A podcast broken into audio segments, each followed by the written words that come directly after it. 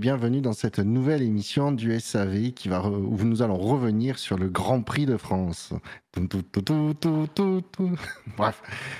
je suis Bouchard. je viens tuer un. Je viens tuer un. pour, pour, annoncer la fin tout de suite. Euh, T'as chanté. Euh.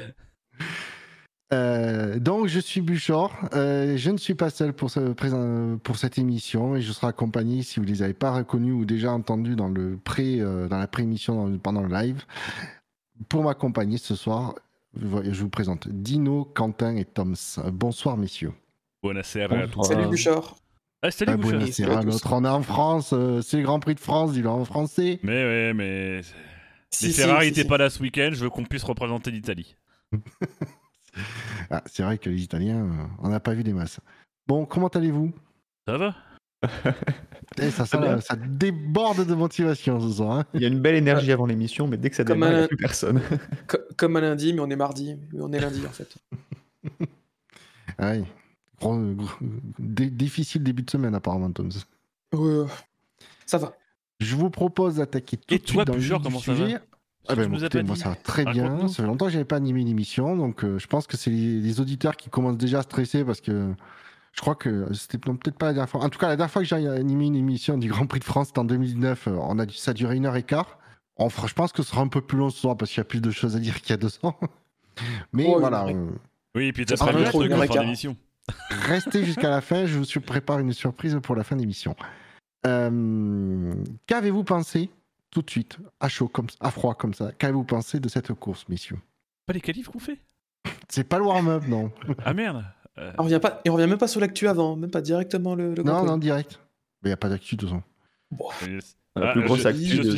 Je, suis, sûr que Tom avait envie de parler d'un certain circuit. ouais, Bon, bah. Euh, suivant. ben, je garde ça pour les, nos gentils collègues qui, qui s'occuperont du prochain warm-up samedi ou dimanche. C'est vrai. Non, mais c'est le défi. C'est le, défi de l'émission. Il faut qu'on arrive, Tom, à un moment donné, à parler de ce qu'on a envie de parler, mais dans le flux. C'est notre, c'est, notre défi du soir, si tu l'acceptes. Ça me va. Du coup, quelle était ta question, Buchor? On a, un peu décroché de cette émission. Qu'est-ce que vous avez pensé du Grand Prix? Génial. Il y a deux jours. Bah, on peut faire la course au Ricard, apparemment.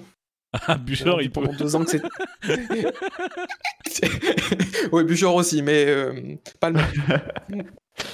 Ouais, moi, c'est pas. Euh, c'est en, mètres que ça se compte, euh, c'est pas en kilomètres. Bon, mais je vous propose d'attaquer euh, directement avec les notes de cette course. Puisque vous n'êtes pas motivé, moi j'enchaîne, il hein, n'y a aucun problème. Du coup, non, mais on va rebondir sur les notes, Bûcher. D'accord. Ouais, c'est ça, en fait, vous cherchez ce que vous allez dire. Ça, ça va être. on va juste te faire galérer, en fait. Moi, j'ai prévenu. Ne vous inquiétez pas. je, suis, je, suis, un animateur tout terrain, je vais m'adapter. Hein. Bon, je peux pas couper vos micros, mais si, quoique on va se débrouiller. Euh, les notes de ce, Grand Prix de France 2021. Alors, dans l'ordre alphabétique, les des chroniqueurs. Benlop a mis la note de 20. Euh, Bilo a mis la note de 16 avec comme commentaire une course dans le même genre que Bahreïn pour la victoire, mais avec en plus de belles batailles pour les autres places. J'ai mis un 16. Dino, tu as mis un 15,33. Fab a mis un 17 tout juste au dernier moment, je précise.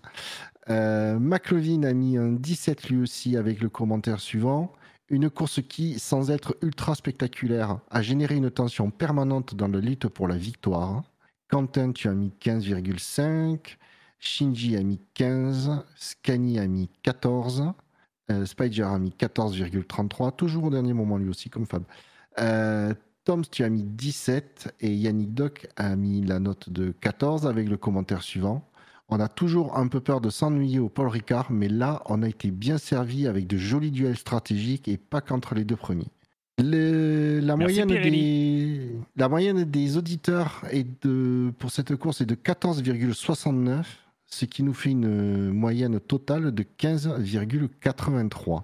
C'est le double des moyennes, euh, moyennes des deux dernières éditions, je pense. Ouais, voilà. C'est-à-dire que ouais, 2019, la, la moyenne était de 5,14 Oh, et en 2018, la, moyenne, la, note moyenne avait été de 10,15.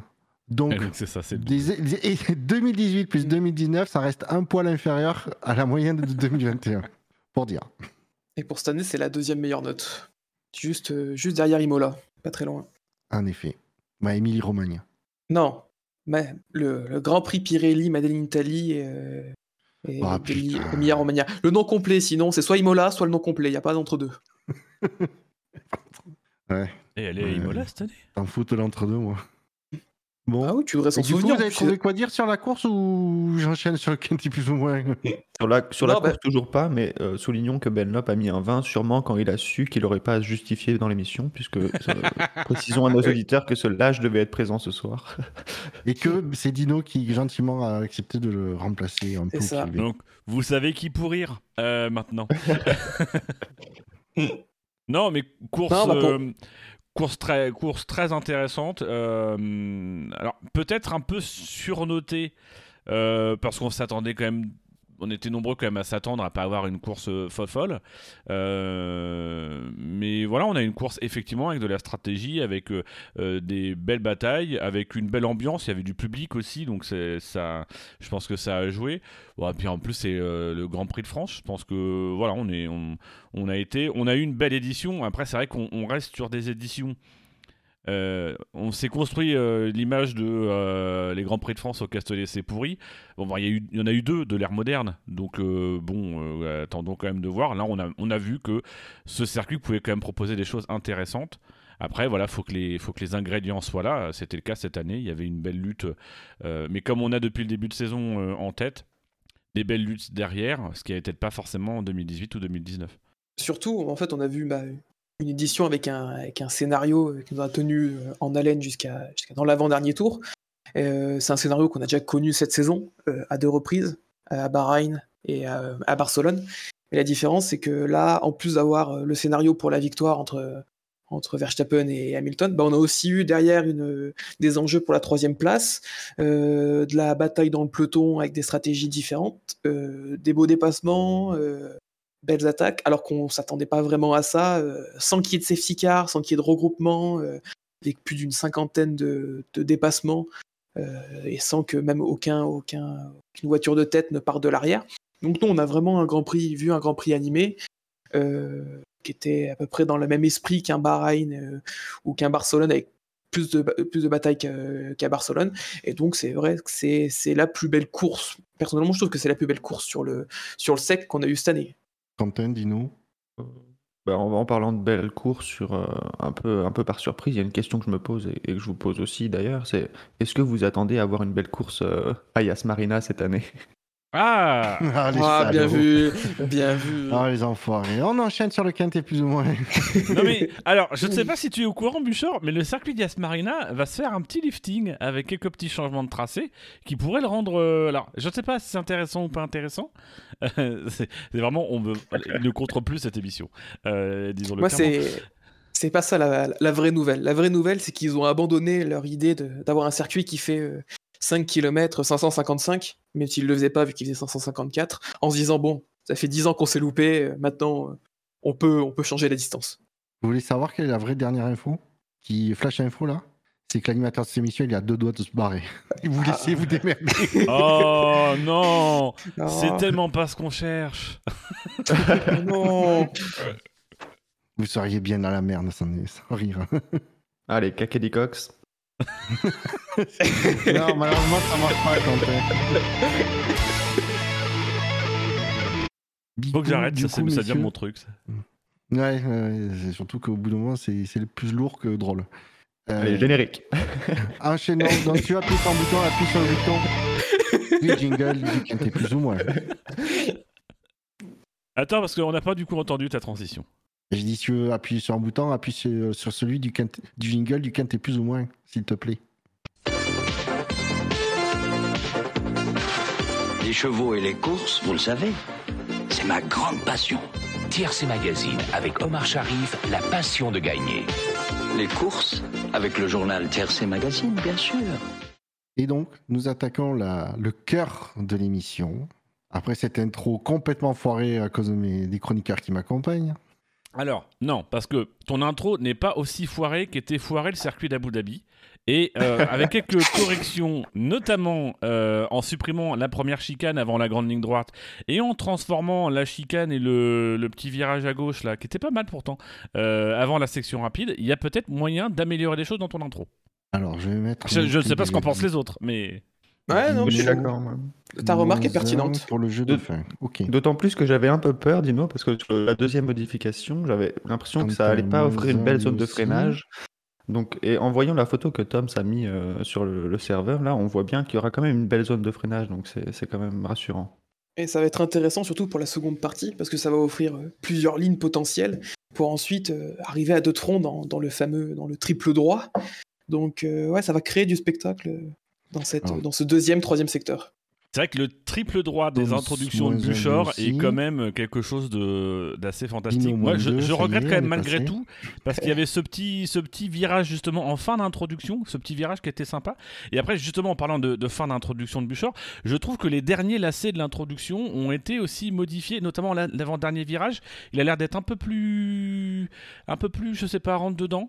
Euh, voilà. Ça, Moins 3 dinos, ça y est Ouais, euh, je comprends pas aussi pourquoi dans cette modification ils ont mis un mur sur la trajectoire, euh, comme s'ils avaient mais c'est bien, hein, continue, continue. De, plonger dans le mur euh, à la toute fin de l'intro, c'est. C'est la première fois que les mecs ils vont tous finir un peu en négatif à la fin du jeu. On s'en fout, il faudra finir le moins négatif possible. Bah ouais. Donc, le quintet plus ou moins, parce que c'est ce qui nous intéresse finalement pour cette course du Grand Prix de France.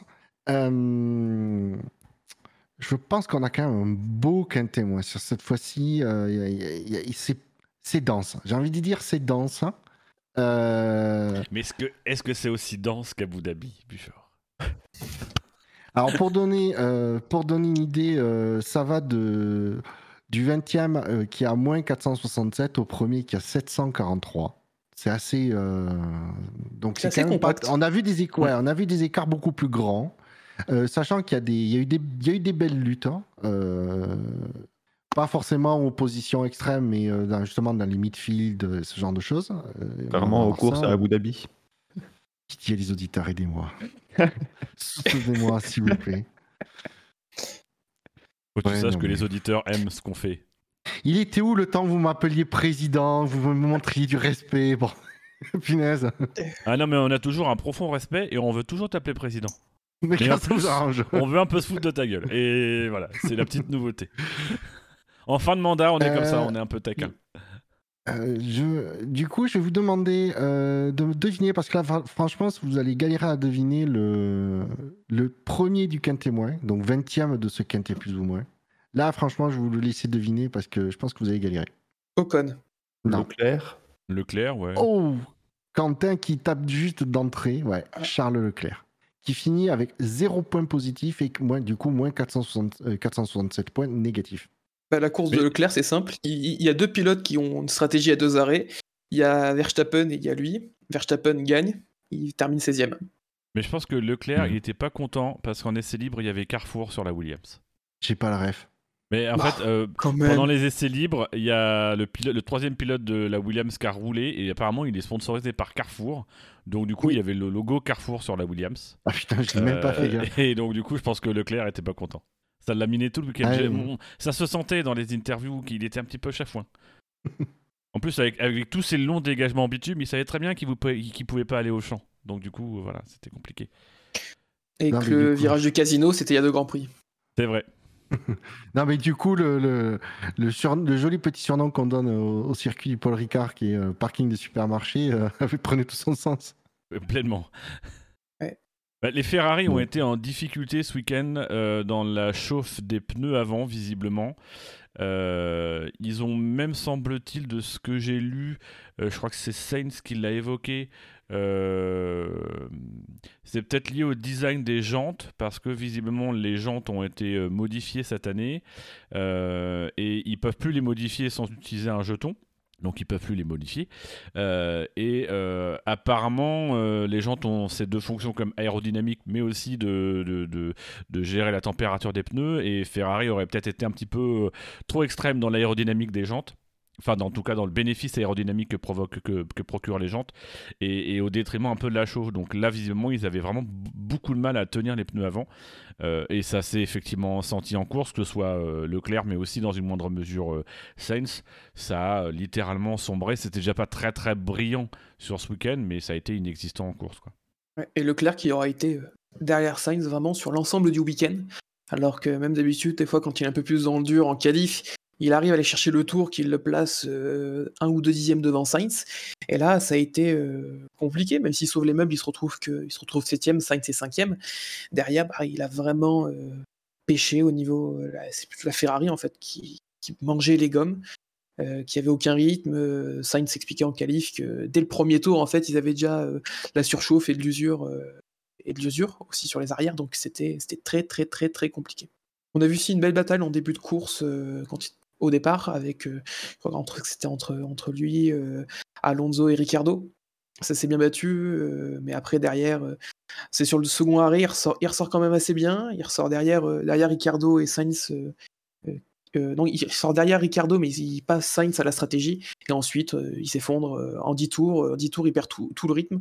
Il rentre au son du deuxième fois et, il n'arrive pas à refaire fonctionner les pneus sur son deuxième arrêt. Et il finit 16ème. Ouais, les Ferrari n'étaient pas la fête quand même ce week-end. Enchaînant, à moins que. Non Ouais, c'est ça. Sur un tour, oui, et sur la course, sur euh, l'amplitude de la course, non. Et euh, elles ont eu un week-end euh, un peu inverse à McLaren, mais on en reviendra un peu plus tard, je pense, sur McLaren. Je pense.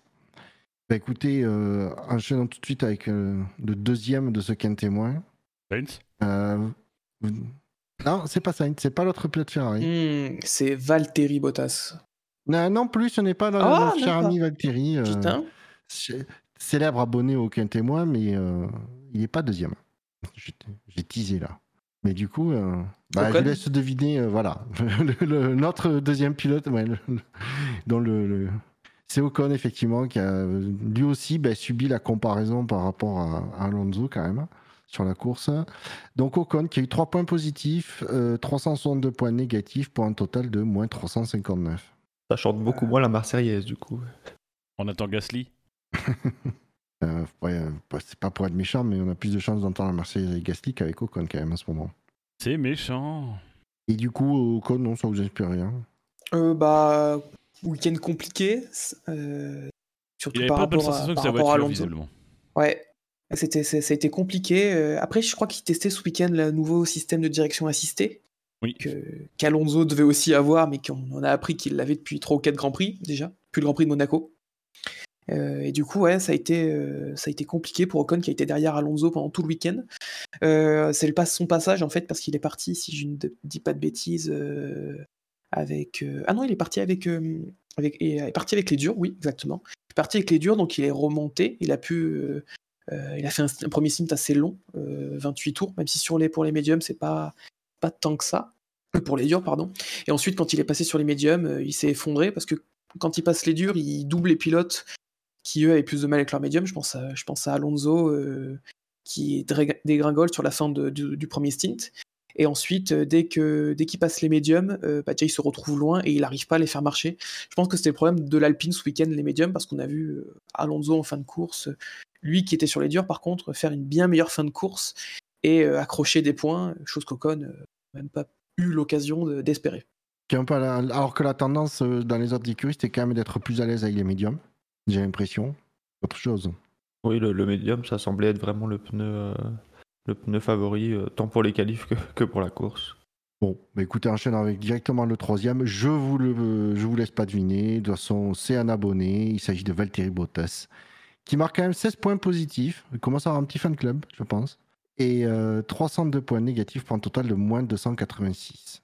Je pense que, on va être honnête, je pense qu'il paye son, son. Comment dire Il n'a pas été très ferme sur les, deux Red Bull qui l'ont dépassé. Ouais.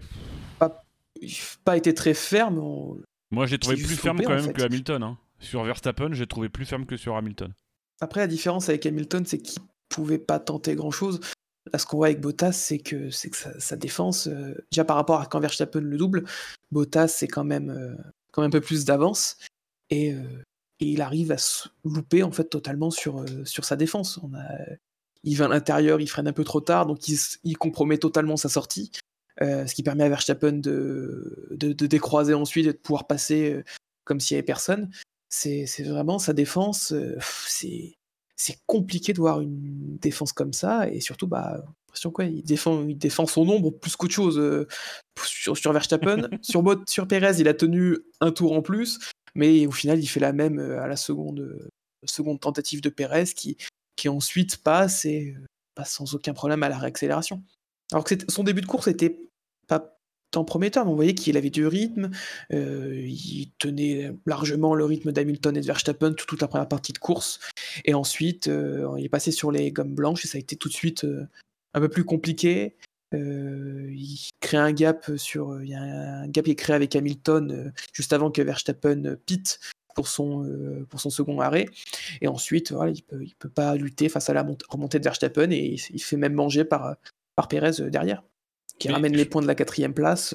Je, pense qu'au final, il y, a un passage qui est euh, qu'on a entendu, c'est le moment où il râle à la radio en disant mais je vous l'avais dit ce matin que deux arrêts c'était ce qu'il fallait faire. Et, au final, je, je, là en, t'écoutant, je fais un peu le lien finalement avec sa fin de course parce qu'effectivement en début de course il est plutôt il est plutôt bien, il est plutôt dans le rythme. Sauf que euh, bah, à la fin, il voit qu'il se fait couillonner, qu'il n'a pas la bonne stratégie, euh, qu'il euh, dit à son équipe, mais je vous ai dit ce matin, alors il n'est pas le seul à le dire, hein, parce que Hamilton visiblement aussi a, fait cette remarque-là, et, qu'au final, bah, voilà, il se retrouve avec une stratégie dont visiblement il voulait pas déjà le matin. Est-ce que à ce moment-là, le mec a envie de se casser le cul Et c'est tout le problème, je pense, de Bottas cette année. Est-ce qu'il a envie de se casser le cul à surdéfendre et à jouer sa place euh, alors que, bah voilà, il a peut-être le sentiment de ne pas être écouté. Enfin, c'est con, mais à chaque fois, je, recite le même extrait de Drive to Survive qui est évidemment monté en épingle. Mais quand le mec dit, quand je rentre dans le garage, euh, je sens bien que tout le monde est deuxième, c'est clairement, que tout le monde pense que je suis le pilote numéro 2, c'est clairement un pilote qui, a du mal à voir la confiance que peut lui injecter son équipe. Euh, et d'ailleurs, quand tu as les propos de Toto Wolf à la fin qui dit, bah oui, je suis content qu'il soit énervé. Euh, euh, c'est vraiment une, réaction qui, permet d'essayer de, valoriser le pilote. Euh, mais on sent vraiment que c'est un pilote aujourd'hui qui est en grande fragilité et il y a une incompréhension en quelque sorte avec l'équipe. Et, là, moi, c'est un peu le, sentiment que ça me donne, c'est qu'effectivement, sur la fin de course, bah, il n'a pas les bons pneus, euh, et puis il est un peu résigné. Donc, il essaye de, défendre, mais c'est un peu mollasse. Euh, voilà, c'est pas c'est pas nul comme on a pu voir, ne serait-ce qu'à Bakou en termes de défense. Euh, mais, mais voilà, c'est pas. Et, encore une fois, même Hamilton, euh, il tente pas trop le truc parce que voilà, effectivement, il y a l'écart de pneus qui est quand même, qui est quand même assez, assez important. Et le, reproche qu'on peut vraiment faire à Bottas, c'est peut-être d'avoir pas essayé de saisir sa chance sur, sur comment s'appelle, sur Perez qui pour le coup était sur la même stratégie. Et c'est là où on voit la, différence entre les voitures, entre les pilotes, euh, entre les stratégies. C'est que visiblement la Red Bull était beaucoup mieux sur ses pneus. Enfin, en tout cas, avec Perez au volant. Mm. Après, voilà, le truc sur, sur Bottas, c'est que oui, les pneus étaient fatigués, mais dans la défense sur Verstappen, il est le dernier rempart, un, espoir de, de Mercedes qui s'est loupé sur la stratégie, oui, c'est clair, qui s'est qui, fait prendre à l'envers, était présent dans une situation de, de deux contre on aurait pu penser sur le coup, sauf que, bah, euh, un peu comme aux échecs, euh, Red Bull avait bien anticipé le jeu, a lu le jeu avant et a placé le, pion Pérez euh, de façon à bloquer en fait toutes les, autres tentatives stratégiques pour Mercedes.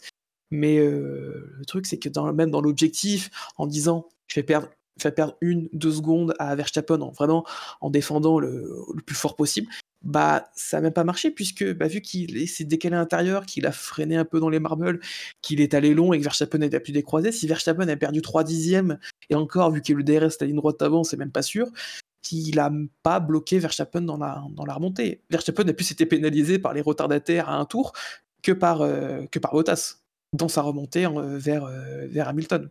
Et sur Perez, c'était compliqué parce que Perez aussi avait quand même un sacré rythme sur la fin de, sur la, fin de la course. Euh, les deux, les deux, les deux, de Red Bull étaient vraiment, vraiment au-dessus et on voit même Perez qui fait, euh, qui fait ses meilleurs tours euh, dans les trois, dans les cinq derniers tours. Donc ils n'auraient pas pu faire grand-chose parce qu'il allait vraiment vite Perez et même pas loin de choper le record. donc pour dire le rythme qu'avait Perez avec ses, avec ses durs à la fin de la course. Mais il y a une remarque sur le chat de, de Chini, je crois, qui dit que euh, Red Bull utilise Perez pour faire une strat décalée pour tenter des trucs. Et c'est vrai qu'au final, quand tu regardes, bah, tu as Red Bull qui tente un truc et qui fait deux stratégies décalées, et Mercedes non. Alors, euh, tu peux te poser la question, alors qu'ils n'ont qu'ils pas hésité euh, souvent à le faire et à avoir des stratégies euh, décalées avec les deux pilotes, voire même à se servir clairement, ouvertement de Bottas pour bloquer d'autres pilotes.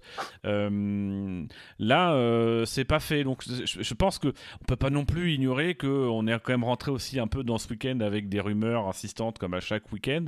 et peut-être qu'aujourd'hui, bah, ils sont dans un engrenage où ils, au final, euh, ils ont un petit peu du mal à, hum, exploiter euh, la deuxième voiture et le potentiel de, de Bottas. Moi, j'ai trouvé étrange, effectivement, qu'ils ne tentent pas un truc euh, en termes de, de, stratégie, de couvrir au moins la stratégie avec Bottas. Quoi. Eh, Moi, ils, auraient pu, ils auraient pu tenter, mais c'était vraiment c'est le pion Pérez qui gênait. Mais je pense que s'ils avaient tenté, par exemple, le coup avec Bottas de dire de, de pit un tour après Verstappen, peut-être que Bottas aurait pu finir troisième. Mais le problème, c'est qu'Hamilton serait vraiment retrouvé sans défense. Il y avait un espoir aussi de Mercedes que euh, ils allaient pouvoir tenir avec leur, pneu, leur pneu dur, allaient avoir une seconde vie, euh, comme euh, on entend assez souvent. parce que les durs semblaient être une meilleure gomme de course en règle générale pour, tout le monde. Et au final, c'est Verstappen avec la stratégie, avec les deux trains de médium qui l'emportent. Est-ce qu'il n'y a pas un déficit de confiance en, de la part de, Mercedes en Bottas, euh, justement pour une autre stratégie que celle qu'ils ont prévue. Parce que bon, sans spoiler le, reste du quintet, mais euh, euh, on voit qu'ils ont fait, Red Bull a fait deux stratégies, mais bizarrement une qui correspond, celle de Perez qui lui correspond très bien à son style de pilotage, et celle de Verstappen qui lui correspond aussi très bien. Donc du coup, je, on peut se poser la question, c'est un peu comme s'il y avait une perte de confiance de Mercedes. Le problème, c'est de trouver une stratégie qui, correspond à Bottas. Et je bah le oui dis, aussi. Je le dis sans vouloir être méchant non plus, mais c'est vrai que Perez, il a, il a la, réputation de, savoir amener loin ses pneus quand, il le faut. Euh, bah, Verstappen, on sait bien que dans l'attaque, il est, il est, il est très doué. Euh, bah, Bottas, euh, sortez-moi une qualité de Bottas euh, en course, ça vient tout de suite beaucoup moins facilement. Donc et je pense que Mercedes savait de toute façon qu'à stratégie égale avec euh, Red Bull, c'était c'était pas possible de, jouer parce que je pense que la, Red Bull était quand même euh, supérieure ce week-end, peut-être pas de beaucoup. Et la course, les qualifs, bah, le week-end entier euh, l'a prouvé. Mais je pense qu'il savait que c'était de toute façon trop tard pour réagir. Et l'erreur de Mercedes, à mon avis, vient d'un autre moment dans la course qu'on évoquera sûrement plus haut dans le quintet. Ouais. Bah, c'est ça, c'est, je pense qu'ils ont aussi rien tenté parce qu'ils se sont trouvés dans une situation où ils se sont loupés et ils n'ont pas su réagir. Il n'y a pas eu ce sang-froid derrière et cette, phase de réflexion, de prise de sang-froid en disant bon, on se retrouve dans cette situation compliquée, on n'est plus en tête, euh, c'est pas dans nos plans, qu'est-ce qu'on fait pour essayer de la reprendre Et au moment où ils avaient peut-être trouvé quelque chose, bah, ils ont été repris de court par Red Bull, qui, euh, qui leur a fait à l'envers, en fait, une nouvelle stratégie. Et, avant qu'ils aient pu agir, bah, Red Bull avait déjà planifié toute son action avec ses deux voitures euh, et, c'était fini. Et Mercedes ne pouvait être que spectateur de, de, la fin de la partie. c'est comme tu le disais, c'était c'était comme une partie d'échec. À partir du moment où l'engrenage de Red Bull était lancé, euh, il y avait euh, il y avait plus qu'à subir et, et, à, espérer. Mais c'est même dès le départ en fait. Dès le départ, il se retrouve euh, en tête sur l'erreur de sur l'erreur de Verstappen et déjà rien que ça en fait ça change ça change euh, les cartes que tu as en main, ça change ce que tu peux faire. Euh, et, en plus, comme tu le, soulignais, Quentin, c'est vrai qu'aussi, tu as euh, chez Mercedes le pilote qui arrive à exploiter ses pneus, à les faire durer et à extraire un peu plus la quintessence de la voiture qu'il a, comme peut le faire un Perez, c'est Hamilton. Et, Bottas, bah, si tu dois lui faire tenter un truc, c'est plutôt effectivement une stratégie qui va le mettre en confiance. Bottas, tu, sais qu'il est bon quand les, conditions sont bonnes, c'est-à-dire qu'en rythme de qualif, il est, très bon en rythme de qualif, en course c'est plus compliqué. Donc euh, tu te dis en course c'est plutôt peut-être sur la stratégie effectivement à deux arrêts, en plus celle qui semblait vouloir. Euh, mais du coup en fait tu mets Bottas euh, sur la même stratégie, pas que Perez, mais la même stratégie que Verstappen. Et Bottas, Verstappen, il n'y a, y a, pas de, y a pas de concurrence. Donc c'est ça qui est un peu, c'est un peu boiteux parce qu'au final, euh, euh, comment est-ce que tu développes ta stratégie en sachant que le, pilote qui peut être sur la même stratégie que, que Verstappen, qui est la menace, bah euh, si tu mets Bottas dessus, tu, tu as des doutes quand même sur le. Mais ça, ça renvoie à la question de la confiance. Tu as des doutes quand même sur le fait que ce soit Bottas qui puisse gagner ce duel, quoi. Après, le truc aussi, c'est qu'au niveau de son racecraft, Bottas, c'est parmi les quatre pilotes, son, son racecraft.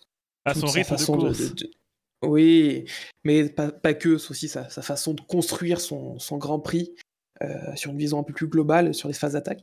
Bah, parmi les quatre qu'on a vu, euh, les quatre pilotes dans, chez Red Bull et chez euh, qui sont dans les Red Bull et qui sont dans les Mercedes, c'est celui qui a clairement, qui est clairement un cran en dessous, a pas vraiment de qualité, ce, que disait Quentin tout à l'heure, et, et, forcément, bah, trouver la stratégie, c'est compliqué. Sauf si, bien sûr, il trouve une mise à jour euh, d'ici le prochain Grand Prix. La mise à jour Russell. Je suis pas sûr que l'éditeur euh, pousse une nouvelle mise à jour.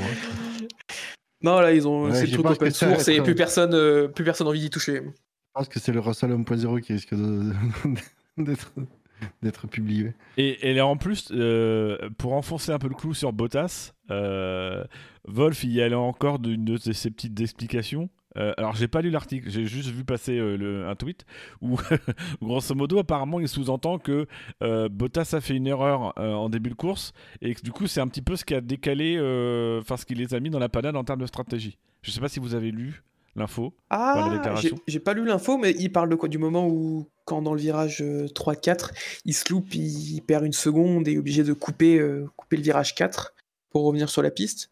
parce que si c'est ça, parce que c'est la seule erreur que je vois de Bottas euh, qu'il aurait pu faire, qui aurait pu décaler la stratégie.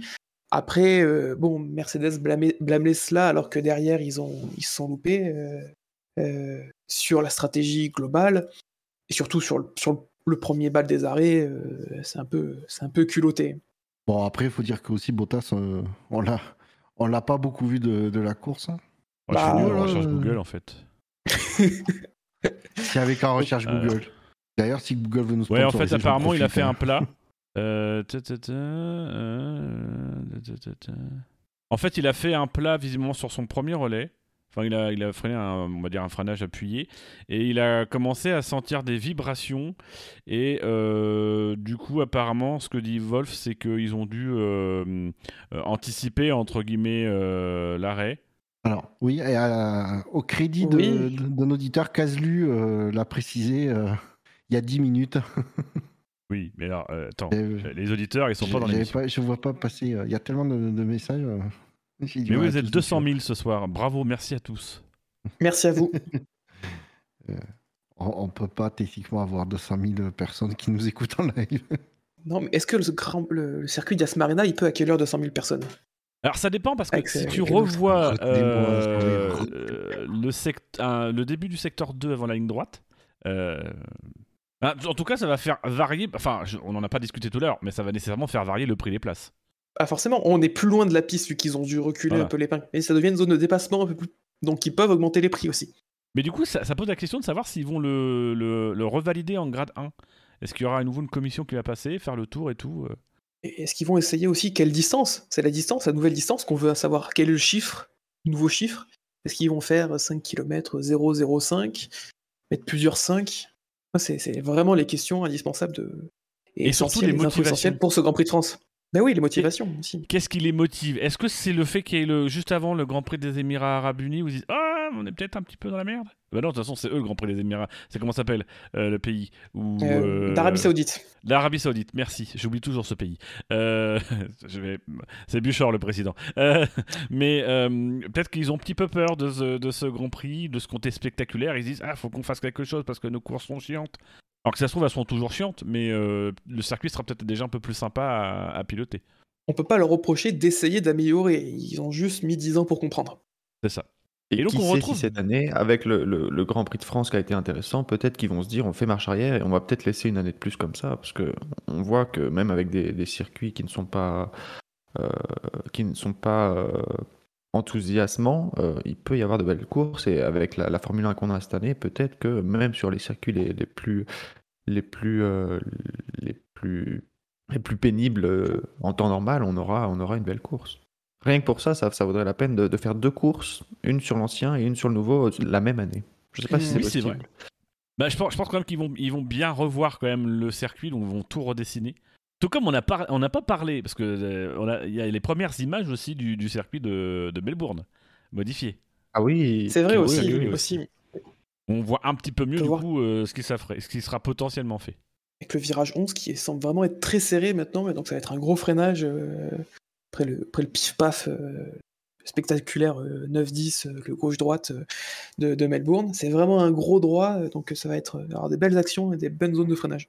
Et donc, et Bûcher, nous, on fait tout ça pour ça. Hein. On fait tout ça pour que tu puisses aller te faire ton sandwich jambon beurre. Mais oui. Nous, on veut t'offrir des, des mini-siestes pendant l'émission parce qu'on sait que tu as tendance un petit peu vers la fin à piquer du nez. Donc là, du coup, euh, tu, peux, tu peux dormir. Vous êtes bien sur le répondeur de Bûcher. Je ne peux malheureusement pas vous répondre pour l'instant. Alors laissez-moi un message après le bip sonore. Oh, il a été chercher un bip oh, Il l'a fait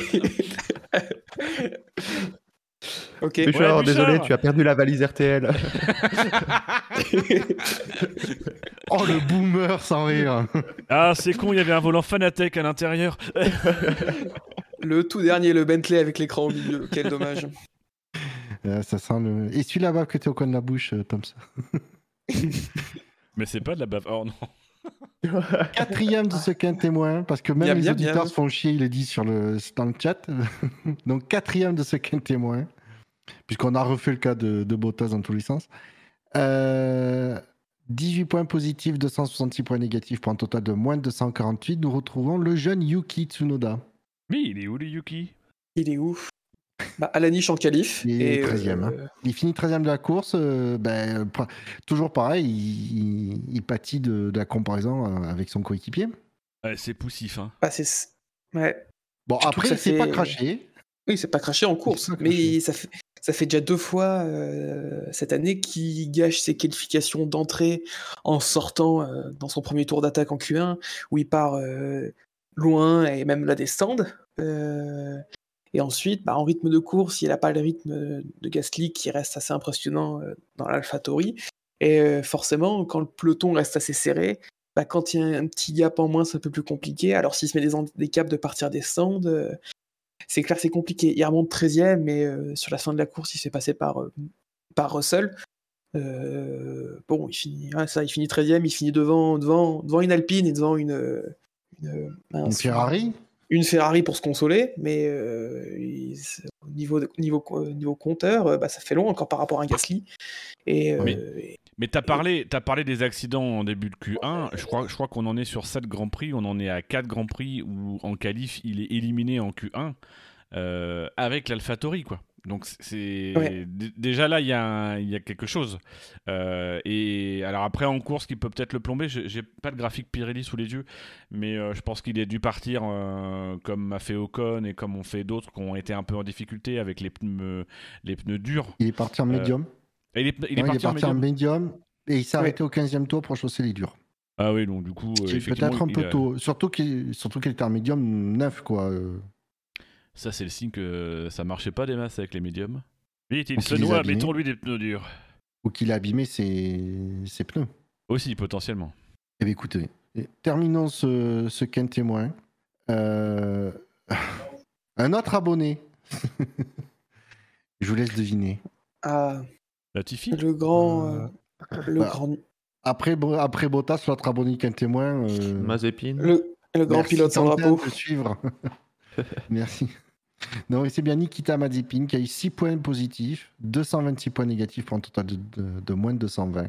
Voilà, bon. Oh, c'est parce qu'il a défendu un peu dur sur Mick Schumacher au virage 4 C'est ça. au moins, on l'a vu à la télé pendant la course. Bah, c'est ça, il a fait un dive, il a passé euh, Mick Schumacher et il finit à la fin à 15 secondes de lui. Donc, euh, bon. Après, son attaque, euh, elle est il attaque, elle est assez respectueuse, il profite que le fait qu'il n'y ait pas de mur au Ricard pour pouvoir bien tasser Mick en dehors de la piste. Et vu qu'il avait, euh, qu'il avait l'overlap, qu'il était devant au moment de l'action, c'est pas, pas si pénalisable. C'est pas, c'est pas très très propre, c'est tout à fait légal ce qu'il a fait. Mais au final, il, finit, il, finit, à 15 secondes de Mick. L'impression que c'était un peu mieux ce week-end pour euh, son rythme par rapport euh, aux autres courses, qu'il était un peu moins largué. Mais ça reste toujours compliqué. Les murs étaient loin. Reste loin de Mick. Ouais, les murs étaient loin. Après, on peut dire ce qu'on veut, mais ces, dernières, ces derniers temps, c'est surtout Mick qui ah, casse la voiture. Non, mais très clairement, effectivement. Si, si, Mick Schumacher et même euh, Tsunoda avaient la, réputation euh, qui précédait, euh, qui précédait Mazepin, je pense qu'effectivement, on en parlerait un peu plus. Mm, surtout dans le témoin. Pour info, mm. Mazepin, il est parti en dur, effectivement, il a changé au 31e tour pour chausser des médiums. Je pense qu'il a peut-être dû être en difficulté sur la stratégie par rapport à Schumacher. Oui, parce qu'on bah, a vu tout au long du Grand Prix que les pneus durs étaient un meilleur pneu pour la course. Euh... bon, partir en dur euh, quand tu charges en essence, en plus la ce qui est pas très stable. Euh, c'est ça. À des chargements d'épines, euh, voilà, ça doit pas être évident, quoi. Donc bon, c'est tout, mais c'est toujours très compliqué pour A cette saison, qui ont perdu leur 9 place aussi au classement général, qu'ils avaient durement acquis en finissant devant Lewis Hamilton au Grand Prix d'Azerbaïdjan. Ils le perdent pour une douzième place au lieu d'une treizième. oui. non, c'était surtout problématique pour William, je pense, d'avoir perdu avant la, la neuvième bah place. Pour une treizième place de As. Si on retourne le souci, c'est plutôt euh, catastrophique dans ce sens-là. Du coup, on passe au Quintemou. Je, chers, chers collègues, je vous mets le, classement euh, dans notre chat interne. Ou non, je peux le mettre euh, pour le rappeler aux éditeurs dans le chat tout court. Quoi, il y a Hamilton et Verstappen dans le Quintemou oh, Putain nous retrouvons en Alain Prost. nous retrouvons en 15e position Carlos Sainz Jr. à moins 189. Donc quand même pas gros gros écart de points avec euh, Mazepin. 14e euh, Schumacher moins 130, Latifi euh, moins 89, Raikkonen moins 75, Giovinazzi moins 12, Russell 46, euh, euh, Vettel 66, euh, Stroll 68, Alonso 114 et Ricardo 155. Sachant que tous les pilotes du Quintemou ont dit des points en négatif. je précise Mais même. Comment est-ce que tu peux mettre des points négatifs à Il n'y a pas. Il n'y a pas un pilote du, du Quintet plus ou moins cette fois-ci qui n'a pas de points négatifs.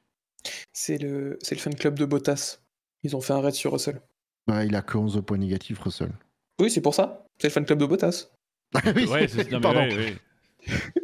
Moi, je suis, je suis étonné de la position de Russell, je trouve. Il est vraiment, pour le coup, dans le quintet mou. Alors, alors que, enfin, euh, Russell, il est 12 quoi. le truc avec Russell, c'est ah, que sa prestation, elle est un peu passée sous le radar aussi. Hein. Ouais. Surtout que Russell, il est 12 à la régulière, sans safety car, sans abandon. C'est ça. La seule course où il se passe rien, où il fait peut-être, il l'a dit de ses mots, la meilleure course, sa meilleure course chez Williams, il se passe rien devant. Et d'habitude, où il y a toujours un ou deux abandons euh, qu'on peut espérer dans le midfield, qui aurait pu lui faire gagner une ou deux places et aller gagner ce, ce point qui, est plus un mythe maintenant, euh, qui semble être un mirage avec la Williams.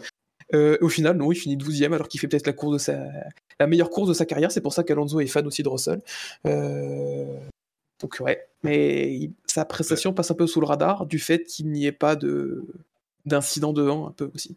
Mais c'est ça en fait, c'est-à-dire que euh, aujourd'hui très clairement pour que euh, Williams marque des points, il faut qu'il y ait un qu'il y ait un accident devant ou un problème. Euh, là on est dans une course, il n'y a pas eu de problème, on est dans une course où les 20 pilotes ont vu l'arrivée et, il, fait 12e, mais c'est une 12e place qui vaut qui vaut un point quoi. Sur un Grand Prix où il aurait marqué un point, où tout le monde se serait extasié en disant oh il a marqué un point. Enfin, le mec finit, c'est le premier à un tour, mais devant Tsunoda, Ocon, Giovinazzi, Leclerc, Raikkonen, et Latifi. Euh, voilà, dans une course à la régulière, où il finit à un tour, donc grosso modo à plus d'une minute 40, même si j'ai pas le, les temps après, mais le mémoire il n'est pas très très loin de euh, qui lui a une 39 euh, du vainqueur. Et enfin, quand tu regardes, ça veut dire qu'il est à, on va dire, mettons, une, trentaine, une quarantaine de secondes d'un Gasly par exemple. c'est ça, et il fait, il, fait une superbe course. Mais vraiment, il fait, il fait une très belle course. il fait comme souvent, un mauvais départ. C'est son problème. La seule fois où il a fait un départ qui était potable, c'était euh, à Sakir euh, avec la Mercedes. Parce que là, il, part 14e, il se retrouve 18e au tour 2. Euh, il s'est passé par Tsunoda qui, passe des stands au deuxième tour. Donc c'est toujours très compliqué les débuts de course. Ça lui coûte peut-être un peu de temps parce qu'on voit qu'il reste bloqué jusqu'à ce que les premiers arrêts euh, commencent. Et ensuite, une fois qu'il est sur les durs, il a un super rythme et il remonte petit à petit, grappille des places, dépassement par dépassement, et il se paye le luxe de, passer Tsunoda à trois tours de la fin, qui lui est pourtant sur une AlphaTauri et qui, était sur le même pneu que lui. Et donc, grosse prestation qui est passée un peu sous le radar, surtout son dépassement sur, sur Tsunoda, vu les enjeux qu'il y avait devant.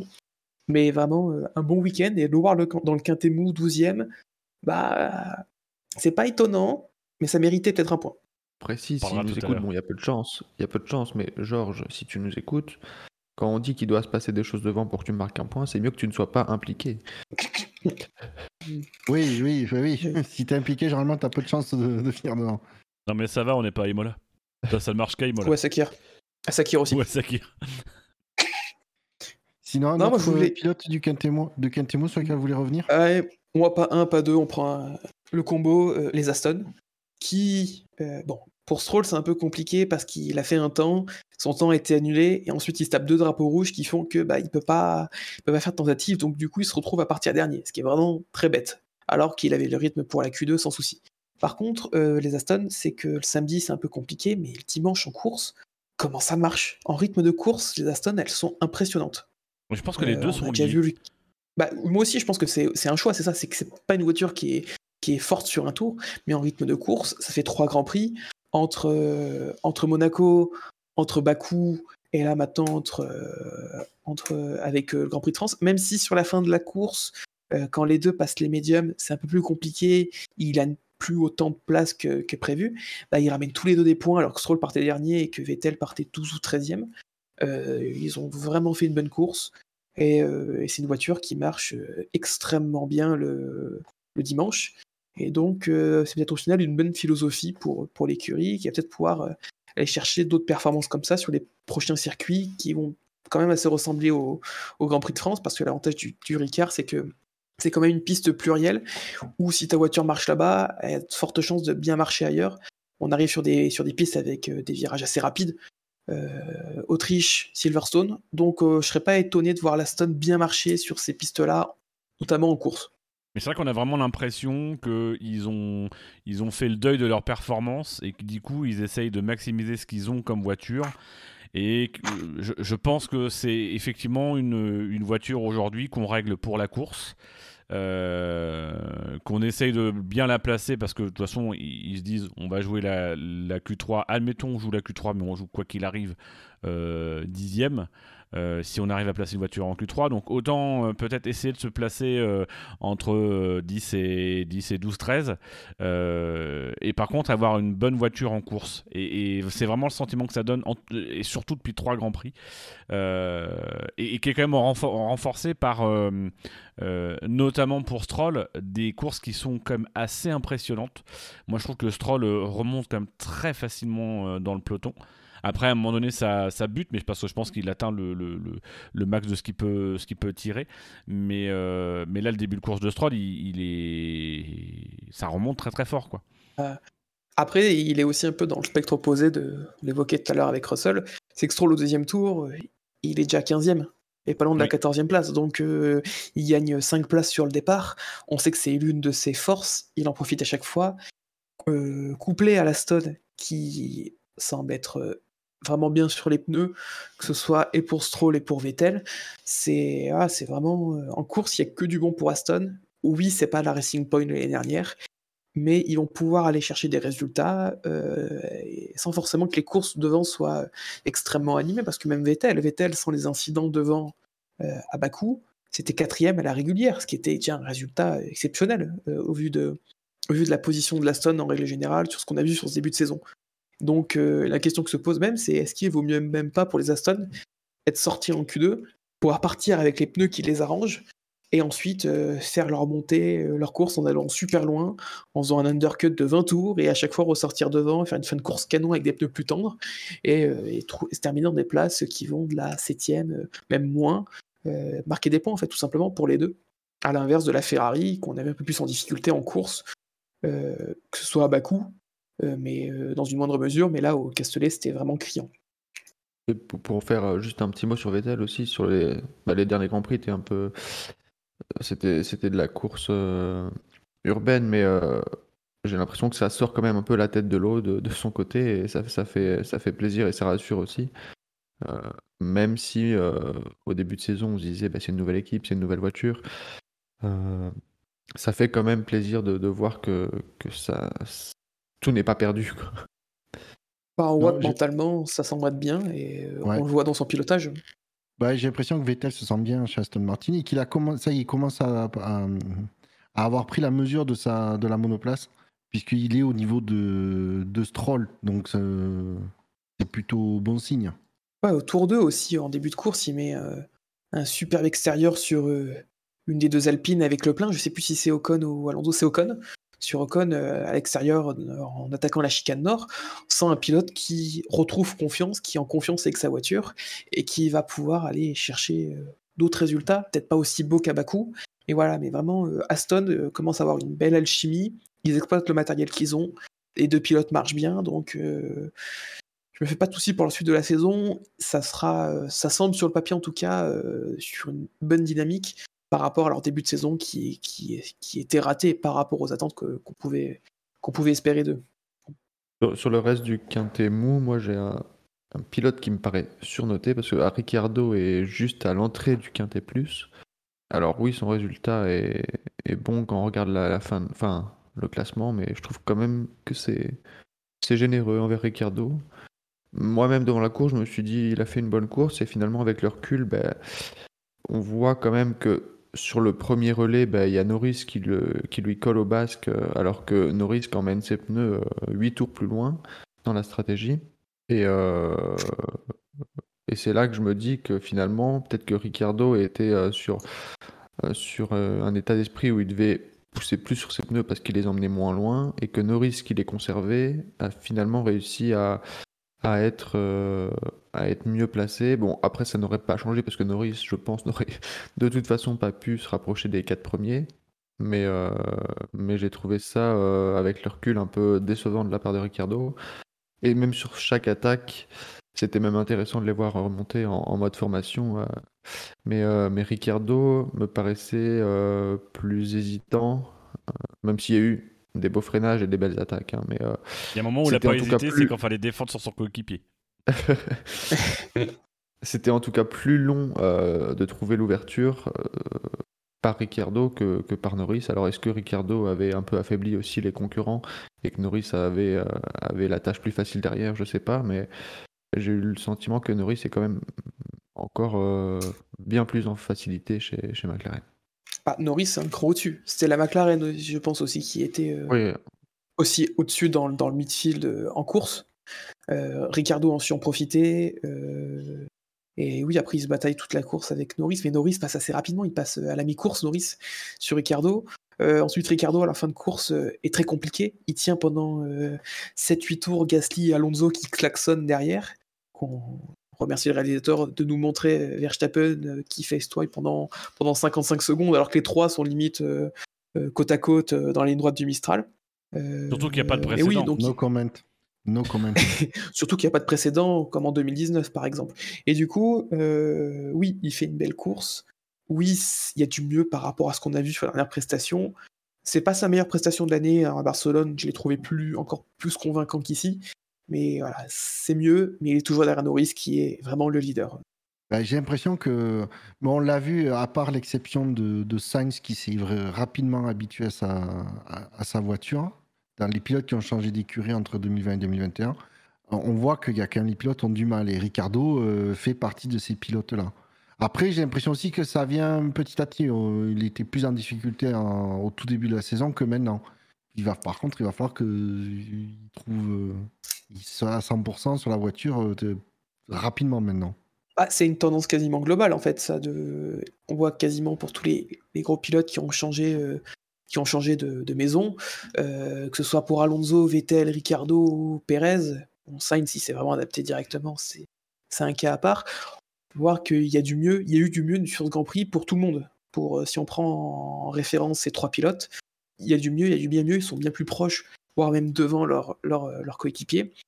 Donc l'adaptation commence, euh, commence à être là. Mais oui, mais Ricardo, pour l'instant, est un cran, une note en dessous de Norris, mais c'est quand même bien mieux que les deux derniers Grands Prix. Ouais. Par contre, moi, ce que je note chez McLaren, c'est une, ce que ça me fait ressentir comme impression, toute l'écurie, pilote inclus, c'est une certaine harmonie. C'est-à-dire qu'on a vu que ben, Ricardo a laissé passer Norris. On ne peut pas dire qu'il est défendu, il a laissé passer. Et on n'a eu aucun message radio diffusé par le réalisateur. S'il y avait des messages qui pouvaient penser que c'est pas c'était pas harmonieux comme, euh, organisation, euh, ils nous les auraient diffusés. Alors que là, on n'a rien eu, ça s'est fait, pouf. Euh. Il vraiment, pour moi, c'est vraiment pour moi une écurie qui avance. C'est vraiment tous, pilotes y compris, qui, jouent le jeu et qui font tout pour faire avancer l'écurie dans la même direction. Et qu'il n'y a pas les égaux des pilotes qui pourraient venir perturber un peu tout ça. Je me trompe peut-être, mais c'est l'impression que ça me donne.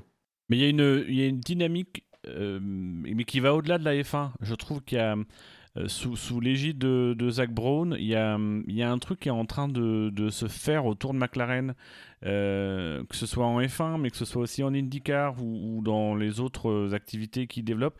Il y a vraiment quelque chose de positif, de très euh, familial, moderne. il y a vraiment, je trouve qu'il y, a vraiment de l'énergie positive là qui, qui tourne autour de McLaren. Euh, je trouve que tout est top euh, dans cette équipe en ce moment. Euh, je, je, trouve, alors moi j'aurais pas de drive-through sur cette course, mais j'aurais un, pas drive-through. moi j'ai adoré l'hommage qu'ils ont rendu à Mansour Roger. j'ai trouvé l'idée d'utiliser le logo de McLaren en fait, d'écrire sur la voiture Mansour comme le logo McLaren avec la petite virgule derrière Mansour. C'était un peu le côté de dire, mais euh, finalement, McLaren, Mansour, il n'y a pas de, de, McLaren sans Mansour, etc. Voilà, moi j'ai super, euh, super aimé. Je trouve que c'est une écurie où tout a l'air, euh, en ce moment, tout a l'air fluide, naturel, n'est pas forcé. voilà, c'est vraiment, vraiment une écurie équilibrée. Vraiment très équilibrée, je trouve. Bah, il y a moins peut-être ce côté démesuré qu'il pouvait y avoir à l'époque avec, avec Ron Denis, avec Alonso. On sent vraiment plus un, presque limite un, maintenant une sorte de cocon famille McLaren, alors que ça toujours avant que c'était assez réputé pour que ce soit froid, assez distant. Ah oui, ça tenait plus du congélateur c'est ça. Là, c'est vrai, même avec euh, Andreas Schedel qui, euh, qui semble pas mal impliqué dans la vie du, dans la vie du groupe. Le groupe vit bien. Mmh. Euh, donc, pas de naïsna en approche pour McLaren. Euh, et, avec le changement de réglementation euh, de l'année prochaine, si j'étais Red Bull et Mercedes, je m'inquiéterais énormément de, la, de McLaren, qui, si ça rate pas, peut faire un step-up euh, important. Justement, grâce à cette dynamique positive qui y a au sein de, bah, comme le dit Dino, plus que de l'écurie de la fin, mais de, presque de toute l'entreprise. Donc. Et, et c'est entre guillemets, moi, ce qui me rassure, euh, même si je pense que ça donne une, une ça donne une, une, complexité pour Ricciardo, euh, mais en même temps ça me rassure. C'est-à-dire que je pense que euh, à terme, Ricciardo, cet environnement-là, ça va lui, ça va lui aller comme un gant. il va être vraiment bien dans, dans cet environnement-là. Mais je pense que généralement, c'est lui qui apporte ça, c'est lui qui génère ça et qui arrive à fédérer cette espèce de, de famille autour. Là, il arrive et c'est déjà fait. Et euh, je pense que c'est, j'avais déjà évoqué lors du. Pour lui. Ouais, j'avais déjà évoqué lors du précédent Grand Prix que, bah, mine de rien, selon moi, je pense que l'un des aspects aussi compliqués pour les pilotes qui ont changé d'équipe en cours de saison, c'est que, euh, bah, mine de rien, l'année dernière, les pilotes ont passé quand même beaucoup plus de temps au sein de leurs équipes avec le Covid, euh, que des liens se sont créés, que des automatismes se sont pris, que des atmosphères se sont créées. Et, qui plus est, un pilote comme Ricciardo, s'il arrive dans une équipe et que bah, c'est déjà une équipe qui, qui vit bien, euh, tu dois te dire, mais du coup, en fait, euh, là, faut que je m'intègre. Euh, c'est ça que vous voulez dire, euh, vraiment.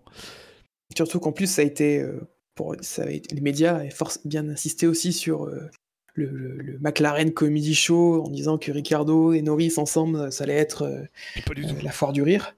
Mais non, pas du tout au final. Mais c'est peut-être pas plus mal et ça crée une cohésion, une cohésion sérieuse et une dynamique qui fait que McLaren, oui, est sur le papier euh, dans la, de ce qu'ils ont montré depuis, depuis deux ans, en fait, depuis 2019, qui c'est une dynamique qui, qui perd pas d'élan, qui perd pas de rythme. Euh, on le sent, et ça risque d'être un client, un candidat pour 2022 où, forcément bah, les cartes vont être redistribuées, c'est une certitude. Comme quoi il suffisait juste de virer Alonso pour résoudre le problème. Mm. mais c'est souvent, la... souvent la solution. Je note Casu dans le, dans le chat qui dit l'équipe va bien, mais il ne faudrait pas que l'ambiance entre les pilotes devienne toxique. Il y a, il y a cet aspect-là. Tant qu'aussi les deux pilotes ne sont pas en concurrence frontale, euh, eh bien, alors, j'ai pas c'est pas non plus l'entente euh, de, de Norris avec Sainz qu'il y a pu y avoir l'année dernière, où on voyait quand même, que les pilotes s'entendaient très bien. Euh, peut-être qu'on le voit, c'est moins public, mais j'ai pas l'impression qu'il y ait une, mauvaise entente entre pour l'instant entre Norris et, et, Ricciardo. Mais effectivement, il faudrait pas que si euh, Ricciardo euh, se hisse au niveau de Norris, il faudrait pas que ça que ce soit des de, de, tout le, de tout le groupe. Je pense que l'entente, elle est. Il y a une bonne entente, il y a une entente entre les deux. Que s'il y a des enjeux là qui sont la bataille pour les positions, ça, pour les positions actuelles, ce sera pas un problème. Par contre, dans l'optique où si McLaren est amené, amené à, jouer les victoires et que Ricardo retrouve, retrouve un rythme qu'on lui connaît après s'être bien adapté à l'écurie, j'ai bien peur que ça peut-être tourne au vinaigre un peu les deux et qu'il y ait une sorte une tension en fait, euh, peut-être pas à la Hamilton Rosberg, mais on est plus sur un terrain comme ça, sur des bases qui semblent être, euh, être comme ça que la grande amitié qu'il y a pu avoir entre Sainz et Norris, et même qui continue. On les voit quasiment à la fin de chaque séance, quand ils se retrouvent à côté, ils sont des coucous dans, tous les sens. Tous les week-ends, il y a au moins une, c'est ça une caméra embarquée où on voit les deux se saluer. C'est qu'on sort de la bromance euh, Norris-Sainz et aujourd'hui, il y a une nouvelle relation qui est installée entre deux pilotes. La dynamique n'est pas la même. Et forcément, du coup, on juge que c'est distancié, c'est froid. Moi, en fait, je pense que c'est juste professionnel.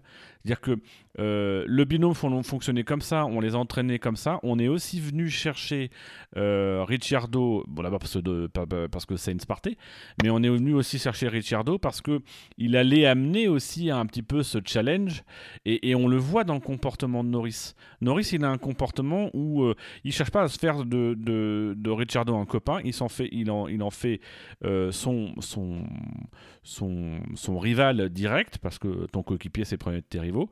Euh, petite la palissade de Formule 1.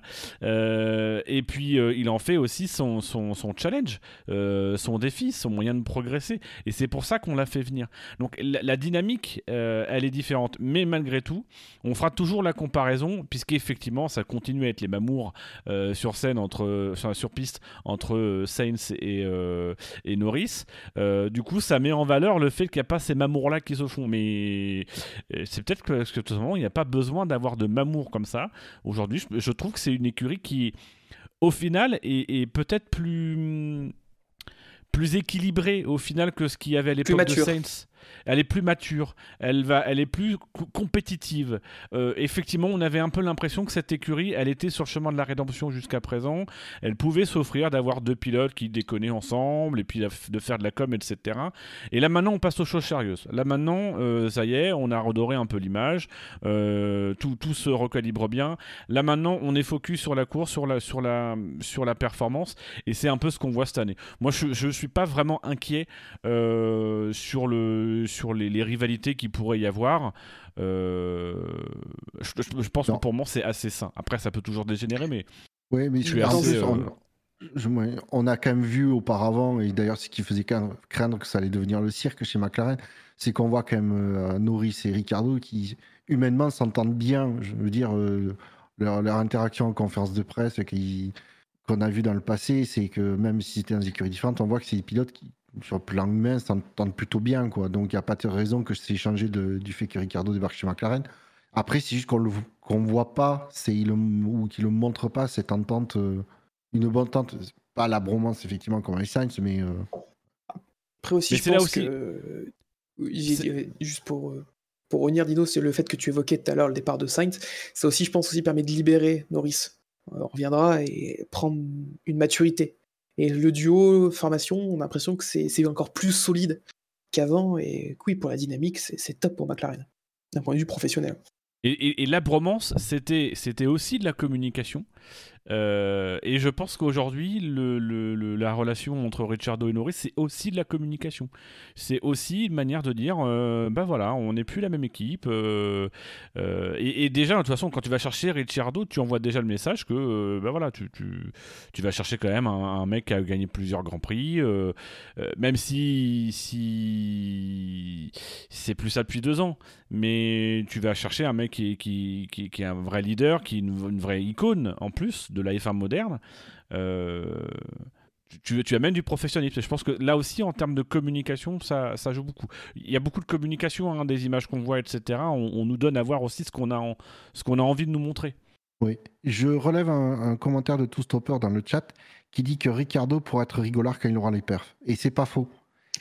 Quand il a les perfs, il est, euh, il est détendu. plus détendu, voilà. Euh, et là, il est à l'aise, il peut faire euh, ses blagues, ses trucs comme ça. Et là, on le sent plus, beaucoup plus focus sur la performance. c'est vrai que, avec le point que, relève un célèbre inconnu, petit filou qui change de, pseudo à chaque, chaque émission, que on était à peu près pareil Ricardo en 2019 quand il est arrivé chez Renault.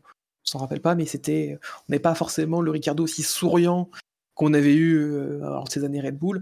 Et ensuite, c'était venu quand il se sentait mieux dans la voiture, quand les performances sont revenues. Et donc, c'est probable aussi qu'on ait peut-être un scénario similaire euh, avec la McLaren. Parce que c'est vrai qu'il était vraiment en difficulté à Monaco et à Bakou. Un peu moins à Bakou, mais à Monaco, c'était a été très très compliqué.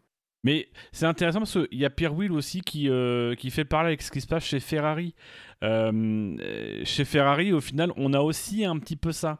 Euh, on, a, on, a, on est sorti justement de la relation un peu euh, jeune prometteur et mentor qui menait pas à grand chose. donc on a ramené Saints et on a quelque chose finalement de quand même de plutôt équilibré en relation. C'est pas la dinguerie d'ambiance entre, entre Leclerc et Saints, mais c'est pas non plus la froideur, c'est la coopération, c'est efficace, ça tourne. Voilà, donc je pense que c'est ça qui se je pense que bah, voilà, en fait, à un moment donné, c'est euh, le point commun que je vois avec les deux équipes, c'est que euh, il faut sortir de deux époques. Euh, il faut il faut poursuivre la reconstruction et la relation entre les pilotes, elle permet aussi de symboliser ça. Et, on a deux binômes qui sont assez complémentaires, qui sont dans des dynamiques où où, où, ça ça. Je ne vais pas finir cette phrase, même moi-même, je ne sais plus où je veux en venir. Donc euh, je, vous rends, euh, je vous rends les micros. Alors je le saisis au vol et je propose qu'on passe au Quintet Plus. On a pas mal disserté et On peut pas mettre un plus sur le... Ah, non, c'est après ça. C'est à la fin. C'est à la fin, ça, normalement. On n'aura même pas parlé de Fernando Alonso qui termine 8 avec sa Alpine. C'est bon, on en a parlé, on peut passer au Quintet Plus au moins. Quintet Plus. Non, pardon, le fan d'Alonso a parlé de Fernando. Euh.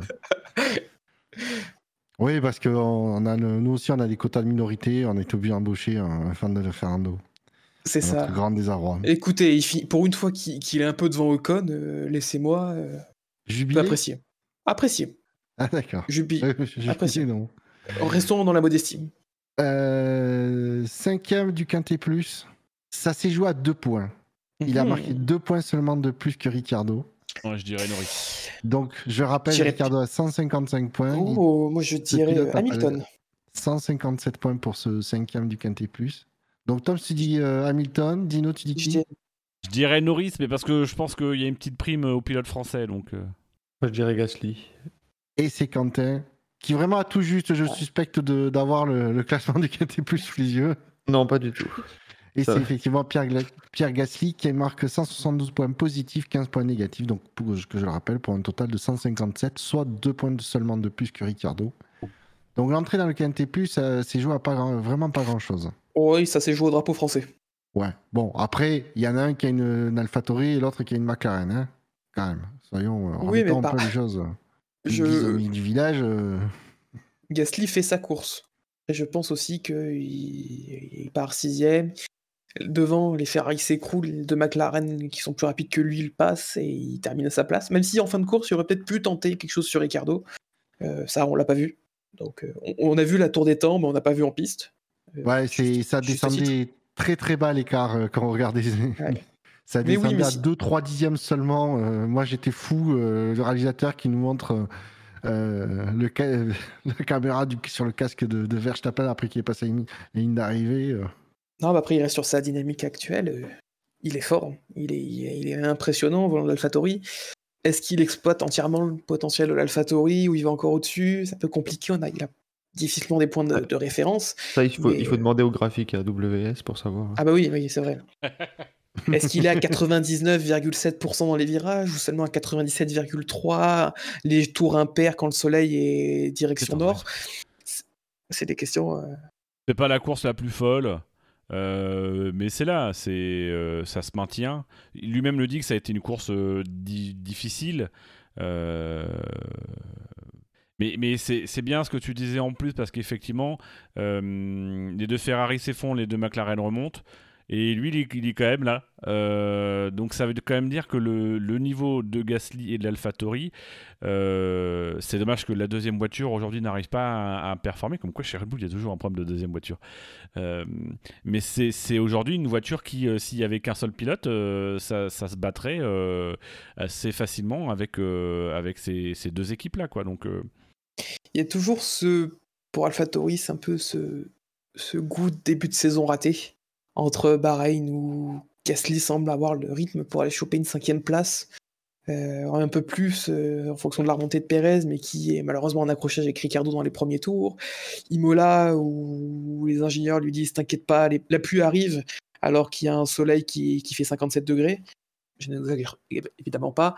Euh, on aurait pu se dire qu'il aurait pu ramener un peu plus de points, mais sur les dernières courses, surtout depuis Monaco, bah, il ramène des gros points pour l'écurie il tient tout seul euh, la lutte pour, euh, pour la cinquième place au, au constructeur, même si je crois qu'Aston est devant euh, de pas grand-chose.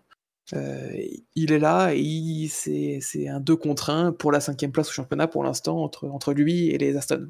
Enchaînons directement avec le quatrième de ce Quintet Plus. Alors, là, attends, y a un attends, attends, Bûcher, parce que du coup, il y a eu ah. une mention et je veux bien faire un drive-through. Eh ben,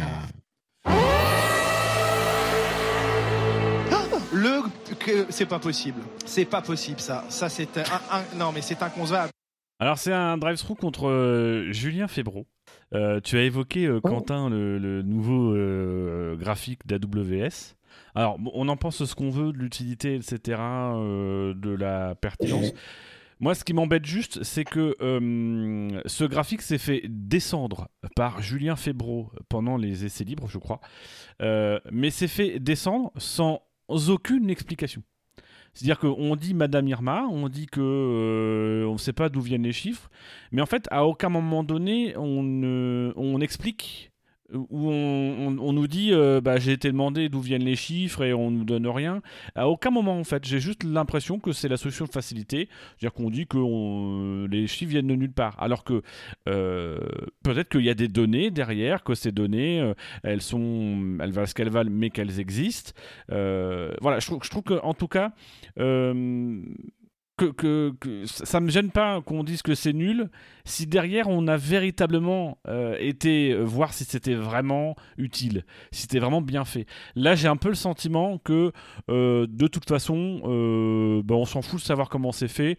Si le graphique est pertinent, nous a l'air pertinent, on va dire que c'est pertinent. Donc les données sont bien. si le graphique nous intéresse pas trop et que ça n'a pas l'air pertinent, bah on va chier dessus. Alors qu'en fait non, faudrait simplement. Moi ce que j'aimerais c'est que Julien Febro aille nous dire, euh, bah voilà, euh, on est allé, peut-être qu'ils aillent les interroger et faire un faire un faire un documentaire euh, pour nous expliquer comment les données sont traitées, ce qui est fait, etc. Et, qu'on juge finalement sur parce qu'au final on ne sait rien. En tout cas, eux ne communiquent rien sur le, partenariat avec AWS, etc. Et je trouve que c'est dommage parce que justement ces graphiques sont l'occasion euh, de rappeler euh, peut-être ce qui est inclus dans ce partenariat euh, technique. et parce que je vois pas en fait ce qui justifie de descendre ce graphique-là plus que les autres. oui, des fois on nous dit ouais, ça s'appuie sur les meilleurs tours. Bah oui, mais en fait, AWS, ils ont peut-être d'autres données que les meilleurs temps, les meilleurs secteurs et les meilleurs, les meilleurs microsecteurs. Autrement dit, d'autres données que ce qui apparaît dans le lifetiming qu'ils ont, euh, qu'ils, ont devant les yeux. Donc voilà, c'est. Euh, voilà, je trouve que c'est un peu facile euh, tout le temps de taper sur Madame Irma et de se moquer juste parce que le graphique, on n'y voit pas d'utilité ou qu'on le trouve un peu, un, peu con. Le graphique est effectivement un peu con, mais ça se trouve, il est vraiment basé sur des données. Et, du coup, je trouve que ça amène aussi à discréditer un petit peu toutes les données qui peuvent être fournies, euh, toutes les données prédictives qui ne sont que des données prédictives qui peuvent être fournies par AWS. voilà, je trouve, je trouve que c'est pas très constructif et surtout pas dans une démarche journalistique qui est quand même d'amener de l'information. Et là, sur ce coup-là, moi, je, suis vraiment démuni parce que, euh, effectivement, on me présente un premier graphique euh, et la personne qui est censée quand même m'expliquer ce graphique, bah en fait, se contente juste de dire bah c'est de la merde, c'est Madame Irma, on sait pas d'où viennent les chiffres. Bah non, c'est juste que t'as pas été chercher d'où viennent les chiffres. Après la démarche journalistique, je suis totalement d'accord avec toi que Febro doit nous l'apporter. Mais la question qui se pose, c'est est-ce qu'il l'apporte AWS de façon détaillée, précise, parce que ils l'ont fait, je sais, pour euh, lorsqu'ils ont expliqué euh, les performances en zone de freinage, le graphique qu'on a souvent pour comparer le niveau de performance entre deux coéquipiers ou alors deux pilotes qui ont fait un temps similaire sur un virage qui, elle, est de l'analyse de données. Là, ça semble être un graphique aussi qui était plus de l'analyse que de la prédiction, donc c'est des infos qu'on veut, mais derrière, il n'y a c'est pas apporté même par la, réalisation globale une explication euh, même un, sorte de, petit trailer sur le global de 15 euh, d'une minute avant le début d'une séance pour nous présenter le nouveau et savoir le nouveau graphique savoir comment comment il marche. Euh, oui Febro derrière ensuite le désingue d'entrée. Aussi peut-être pourquoi si ça n'excuse pas c'est le fait que bah on a quand même vu pas mal de graphiques qui sont enchaînés et avec souvent, quand c'est dans un titre de prédiction, euh, des erreurs, que ce soit au niveau de, la dégradation des pneus, au niveau de, euh, des prédictions. Le mieux, c'est les prédictions en, essai libre 2, des qualifications et les unexpected results, alors qu'un un, des pilotes a un problème et qu'il est dans les stands et qu'il n'a pas fait vraiment de, de tour. Donc je peux comprendre pourquoi ils ont directement euh, désingué le ce nouveau graphique. Mais je pense aussi que derrière, euh, il y a un travail de Febro de nous amener l'information, mais aussi euh, de la part d'AWS et de la Formule 1, qui en plus ont déjà communiqué auparavant sur de genre de graphique, et ben de le faire un peu plus, que ce soit sur leurs réseaux sociaux, que ce soit sur YouTube, que ce soit sur la, diffusion globale, pour qu'on ait une vraie explication de bah, pourquoi euh, il utilise à 99,7% sa voiture en virage, à quel moment, c'est basé sur quoi, on n'a eu aucune de ces infos présentées par le flux global. Et c'est ça qui est problématique aussi. À noter que la réflexion quand même de Dino là-bas c'est pas est, pas infondée puisque moi-même ah, merci. Euh, quand j'ai regardé la, la, cour bah, d'ailleurs euh, on l'a regardé ensemble avec Toms euh, le, quand ils ont affiché le, le graphique prédictif de, de Verstappen sur Hamilton où ils ont mis deux barres seulement pour la difficulté des dépassements, mais moi je me suis, je, me suis moqué. Et quand on voit avec la facilité avec laquelle Verstappen a dépassé Hamilton, effectivement, c'était pas très dur. Mais reprenons le euh, graphique des pneus à bas coût, où il y avait 10% de pneus. Bon, alors euh, en France, ils ont annoncé la même chose et puis c'était, c'était faux. Mais à bas coût, c'était tombé juste. Verstappen, il avait plus que 10% sur ses pneus et effectivement, il restait plus que 10% sur ses pneus. On l'a vu trois tours après. Ouais, mais comment c'est prédit? C'est ça, c'est, euh, on, pourra donner de la considération à ces, graphiques si derrière on nous présente le système de fonctionnement de façon détaillée. Est-ce qu'ils reçoivent des données de la part de Pirelli, de la part des écuries? Euh, Comment c'est calculé? Comment fonctionne leur algorithme? Ils ont un historique. C'est, toutes ces infos-là qu'on veut savoir pour pouvoir décrypter ce graphique que euh, les commentateurs nous apportent pas, mais que AWS ne semble pas apporter du tout. Mais tu vois, c'est, sur ça, je suis tout à fait d'accord avec toi. Je pense qu'effectivement, il y a un travail qui doit être fait par AWS et par la F1 pour expliquer euh, d'où, viennent ces, euh, d'où viennent ces données, etc. Euh, moi, c'est, plus sur le fait que alors, euh, sauf à ce que clairement Febro nous dise, bah, nous on les demande, mais on nous explique pas. Euh, mais dans ce cas-là, à la limite, ne parle pas du graphique. Dire, bah voilà, on a un graphique, on est incapable de vous dire pourquoi, parce qu'aujourd'hui, on ne nous explique pas exactement quelles sont les données qui sont derrière. Mais au moins, montre que tu as été euh, faire ton travail de journaliste. tu es allé chercher de l'information. Là, en fait, on montre pas ça, on passe juste son temps à rigoler sur le truc parce que c'est rigolo et qu'on trouve ça con. Et, et moi, c'est surtout ça qui me dérange. C'est-à-dire que oui, effectivement, c'est à AWS de, donner les de, donner les explications, de donner le tuto. mais s'ils ne le font pas, eh ben, c'est aux journalistes sportifs soit d'aller chercher l'information, de creuser, d'aller poser des questions pour comprendre, soit de nous dire concrètement, bah voilà, là il y a un graphique. ce graphique, nous on a essayé d'avoir les informations et on ne les a pas.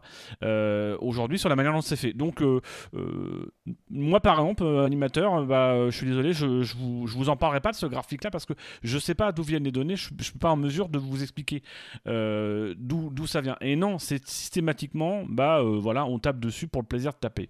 Après, c'est le problème de façon un peu plus globale des commentaires de, de Canal depuis, depuis quelques années. Tout à fait. depuis un ou deux ans, ouais, c'est un peu trop dilettante. Je sais pas si c'était mieux sur C8. Ah bah, il y a justement il y a Kazlu qui, qui a fait une remarque qui a dit que c'était c'était bien parce qu'ils ont choisi un duo de commentateurs, donc je crois que c'était euh, Renaud Derlot et, et, Dupin, et Laurent Dupin. Et ils ont dit que, euh, dit que c'était très bien parce qu'ils ont vraiment expliqué tout au long du Grand Prix, euh, de façon un peu plus poussée, les différents types de gomme, qu'est-ce qu'un undercut, qu'est-ce qu'un overcut, pour vraiment un public plus néophyte. Et, et lui dit que, que, sa compagne a, apprécié, qu'elle qui n'est pas vraiment dans, dans les fins. Et donc c'était vraiment orienté pour un, le grand public, et donc c'était appréciable d'avoir des commentateurs un peu moins pointus et de pouvoir laisser euh, l'analyse, l'expertise canal euh, de Villeneuve euh, pour les abonnés. Et, c'est ça en plus. Non mais c'est ça aussi, c'est qu'effectivement sur ces 8 tu t'attends à de la grande vulgarisation et c'est normal. Ou, comme on peut avoir nous sur Canal Plus quand on voit l'IndyCar. Euh, on voit que la course. Donc oui, on attend des commentateurs qui nous fassent quand même de la grande vulgarisation qui nous, expliquent les principes. Mais ça, quand tu es sur Canal et que tu es, sur la F1, tu attends quand même des choses un peu plus précises et un peu plus pointues en termes d'analyse et d'explication. Et ça, je trouve que bah, sur les graphiques, aujourd'hui, ça manque d'analyse et de pointu, même de critique. Moi, je, au contraire, il faut critiquer, mais, euh, mais que ce soit pointu. Là, aujourd'hui, c'est juste euh, pas pointu, c'est pas documenté en fait. Bon, refermons cette parenthèse en venant à notre quintet. On a été quatrième de ce quintet, de ce quintet plus. Allez, je 5 points positifs, ah 4 points négatifs, pour un score total de 261. Vous dites qui? Louis. Lando. Eh non, c'est Lando. Pas Cadrician, Norris. Donc il finit quatrième de ce, de ce quintet plus. Ah, t'as les boules, hein, Toms. Vas-y, avoue que t'as les boules. Putain, ah, j'ai les boules. J'ai les boules. Mais au moins, on a parlé de Fernando Alonso, donc ça va. Est-ce que c'est des boules de cristal de Madame Irma? Euh, C'est toujours des boules de cristal de Madame Irma. Bon, vous avez quelque chose à rajouter sur le Lando Norris, vu quand même qu'on a pas mal abordé son cas euh, en parlant de Ricciardo bah, Des magnifiques euh, dépassements. Je pense notamment celui sur, sur Alonso, justement, dans le double droit du Bossé. Une fois que Ricardo a passé Alonso dans la chicane nord, Norris a bien pris l'aspiration, il a pris signe, vraiment il a pris large alors qu'Alonso était encore un peu à la lutte avec Ricardo, donc il s'est mal positionné. Norris est sorti avec un gap de vitesse euh, faramineux et il lui a fait l'intérieur dans le double droit du bossé. C'était vraiment une très belle action, un dépassement euh, assez bien emmené sur deux virages. Et, euh, et, donc on a vu un Norris offensif qui a su tenir ses pneus en étant agressif quand même en faisant des dépassements en première partie de course parce que c'est l'un des pilotes avec Pérez qui emmène les médiums le plus loin, tour 24-25. Et derrière, euh, il a des, pneus durs qui ont 10 tours de moins que les autres. Et il, se, remonte en même pas 10 tours euh, à la cinquième place qui va, qui va garder euh, tranquillement jusqu'à la fin de la course. On a aussi une belle bataille avec Gasly dans le double roi du Bossé, qui avait été très sympa à suivre. donc ouais, très belle course de Lando, de Lando qui, qui ramène des gros points et qui perd que 2 points sur Bottas au championnat et qui lui permet encore de conserver quasiment 15 points d'avance sur, euh, sur Valtteri. En tout cas, on sent, le mec qui fait les graphiques pour la preview en, en citant tous les, tous les noms des virages. Toujours. Eh, l'expertise. Euh. Mais du coup, tu vas faire comment, toi, pour Abu Dhabi? Bah, Écoute, euh, pour Abu Dhabi, je pense que vu que ce sera la fin de la saison, je.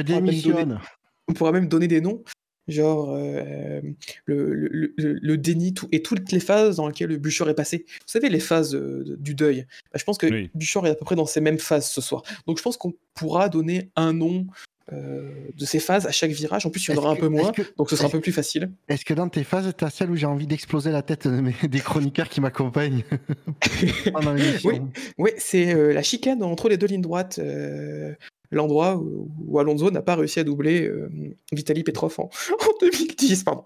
Mais est-ce que ça n'a pas perdu en spectaculaire du coup ce circuit? Parce que euh, c'est quand même le circuit où on passe euh, sous la piste en sortant des stands, on passe sous les tribunes, etc. Euh... on n'a pas peur. Ouais, mais là, on a, on a, on a, le meilleur des deux mondes. Vous savez, mais vous savez vraiment que je vais me venger méchamment. ah oui, fais-nous mal. On aime ça. Oh. Il y a encore des choses qui peuvent changer avant la fin de l'émission. Hein. Genre toi qui t'endors Oh, popopo Ça a clashé sec là. Oh, c'est headshot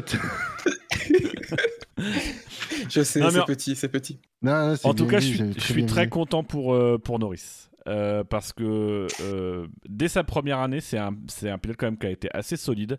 Euh, sa première année n'a pas été bien récompensée parce qu'il a rencontré beaucoup de problèmes de, fiabilité. mais, il a toujours eu aussi un peu cette image de, rigolo, on faisait rire, etc. Et, et, je trouve que bah, toujours dans le même rythme que, que cette année, pour le coup, il y a effectivement une ambiance plus sérieuse. les résultats sont là. C'est un pilote qu'on 7 Grands Prix, 7 fois dans les points. Euh, même si on regarde, je crois qu'il a été 6 fois dans le top 6. Euh, voilà, donc c'est quand même assez impressionnant. Euh, mais en même temps, c'est aussi à l'image, enfin, j'ai envie de dire, il n'y a pas de, surprise. C'est un pilote, depuis qu'il est arrivé, qui est un pilote euh, relativement solide, qui, qui, peut être spectaculaire, mais qui, qui, qui est aussi capable d'avoir un très gros rythme, qui s'adapte bien. voilà, moi je suis vraiment très très content de, de, voir que cette année, le, on le prend un peu, un peu plus au sérieux. Quoi. Aussi parce que lui aussi se donne une image de sérieux de maturité supplémentaire. Il y a aussi ça. Et en piste, euh, les résultats, ils sont parlants. On aurait, on en parlait un petit peu. Il s'est peut-être un petit peu essoufflé milieu de saison dernière, euh, un peu plus compliqué, un peu plus dans le dur.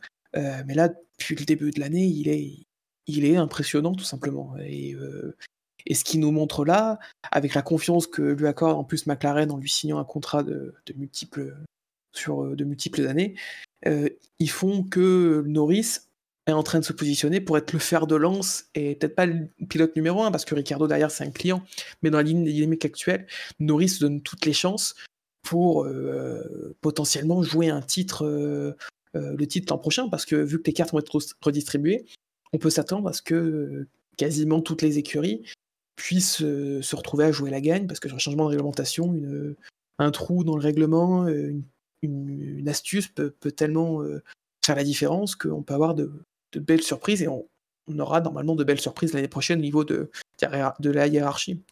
Pour, pour, pour, euh, dire un mot sur McLaren, euh, il y a déjà beaucoup effectivement qui a été dit, mais moi une des déceptions, c'est pas McLaren la déception en elle-même, mais, mais sur ce Grand Prix, c'est quand on a vu assez vite la, la petite euh, la mini-map affichée sur le sur le sur nos écrans. Oui. on a vu, vu, vite, vu très vite pardon l'écart qu'il y avait quand même entre les, les Red Bull et Mercedes et le reste du plateau. Euh, et je pense que c'est la première fois de l'année où il y a un tel, euh, écart entre, les, premiers et, le, midfield. Donc euh, c'était. C'est dommage parce que bon, on a quand même eu de la bataille sur les quatre premiers et de la bataille dans le peloton, mais il n'y avait aucune chance que, ces deux pelotons justement se rejoignent. Mais c'est vrai que c'était assez marquant sur le graphique, avec quand même le, circuit qui est très en longueur. C'est qu'à un moment donné, tu avais les Red Bull et McLaren, qui, enfin les, Red Bull et les Mercedes qui étaient dans le dernier secteur, donc tout à droite de la carte, et tu avais les, les, deux points orange qui étaient euh, dans le virage 5. Quoi. tu voyais effectivement qu'il y avait des kilomètres qui les séparaient. Mais comme tu le dis, peut-être que l'effet allongé a aussi euh, accentué ce, phénomène.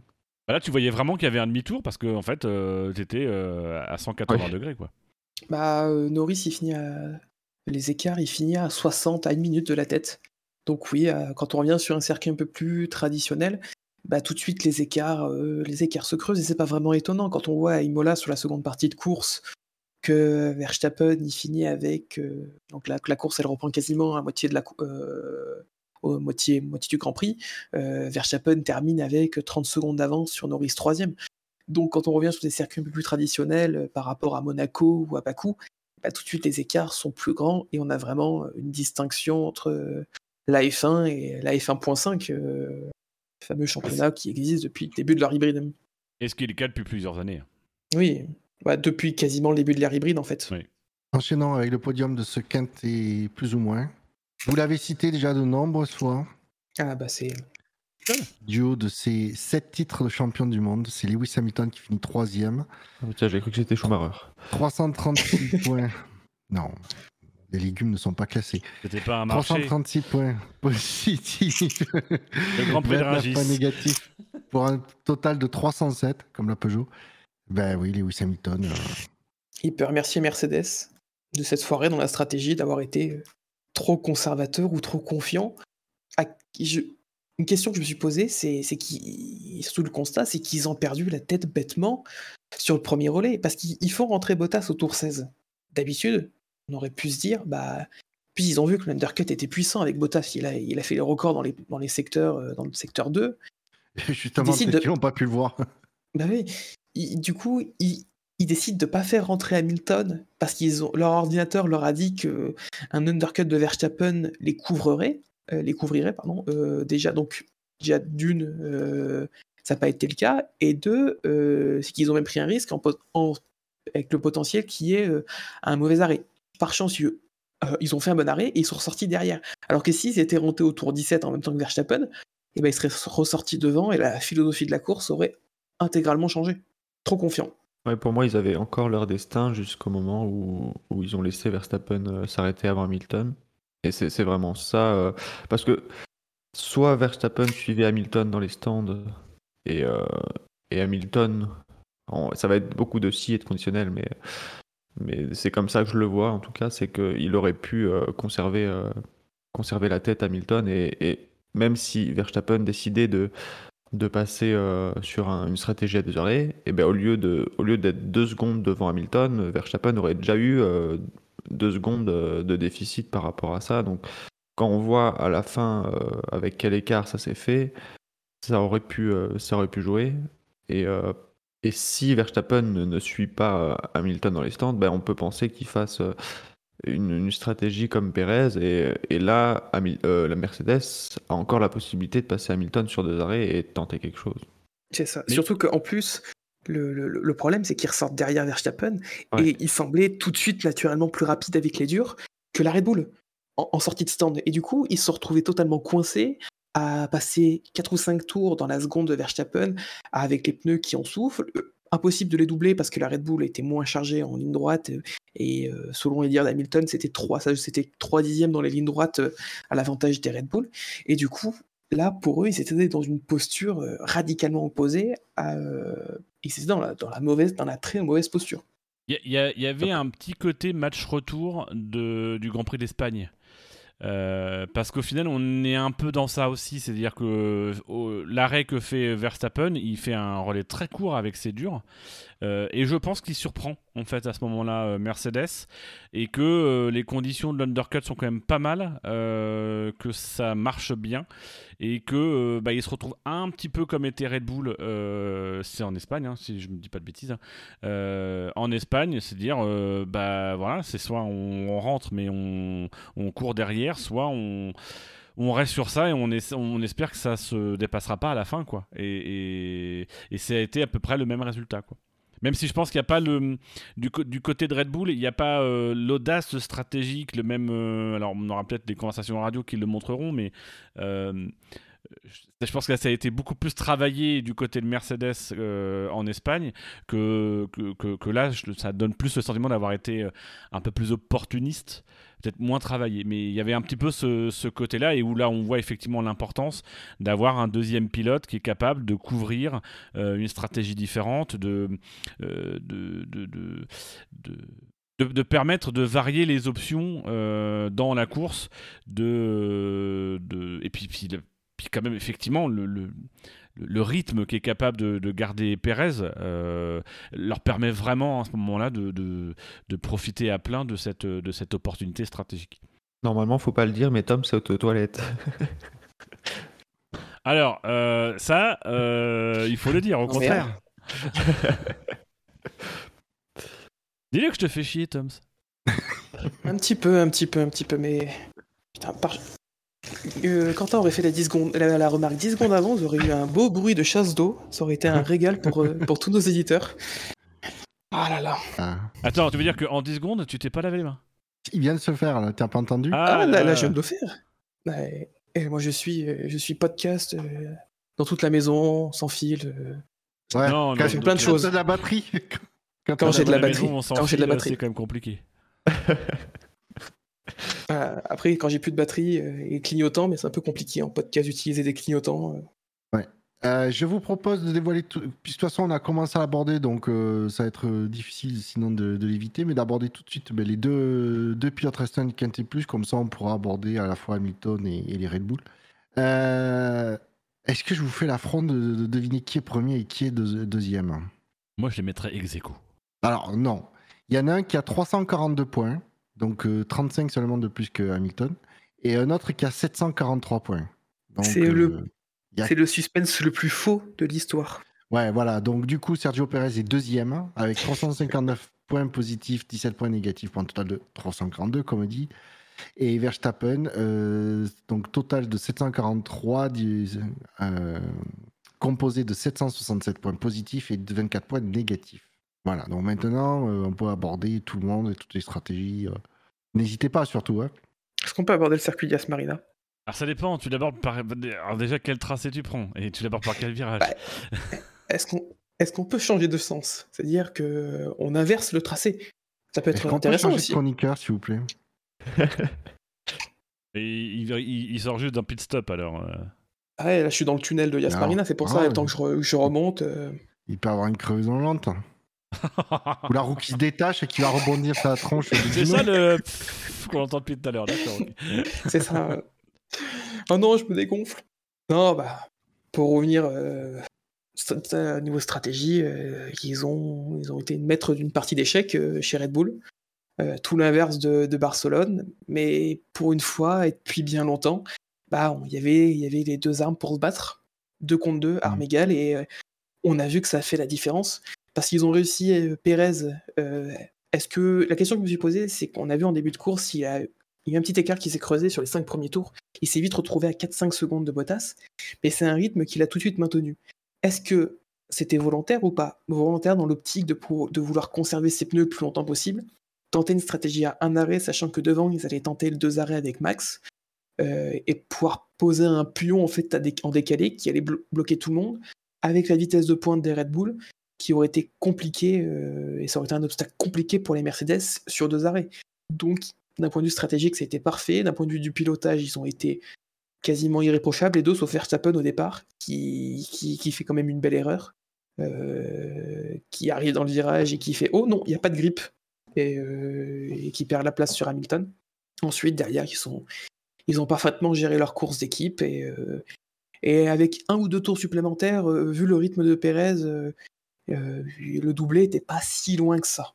Moi, je pense que c'était une stratégie euh, prévue d'avance pour Perez, de se dire si euh, à la fin du premier tour, tu es quatrième, tu es derrière les deux Mercedes, euh, ce sera telle stratégie. Et Verstappen, pareil, de dire si, euh, si qu'il se passe quelque chose, machin. c'est c'est des, à mon avis, c'est des plans qui étaient prévus d'avance. Ouais. Parce Bah, qu'effectivement, l'écart l'écart euh, entre Perez et Bottas sur le début de course, il s'est fait euh, naturellement et on voit sur la suite de la course que c'était pas un problème de, rythme de Perez, puisqu'il avait quand même un bon rythme et que c'est plus une volonté pour pas flinguer ses pneus tout de suite et, faire la stratégie en arrêt. Je ne serais pas sûr, en tout cas, difficile d'être sûr à 100%, mais je serais pas surpris que ce soit le cas parce que honnêtement, Red Bull en stratégie, ils, sont beaucoup plus pertinents, j'ai envie de dire. euh, que Mercedes qui, Merce- Mercedes qui semble être bon en stratégie que quand ils sont à, à l'offensive et pas à la défensive. J'ai l'impression que Mercedes en fait a été sauvé les années précédentes par l'écart de performance qu'ils avaient sur leurs poursuivants.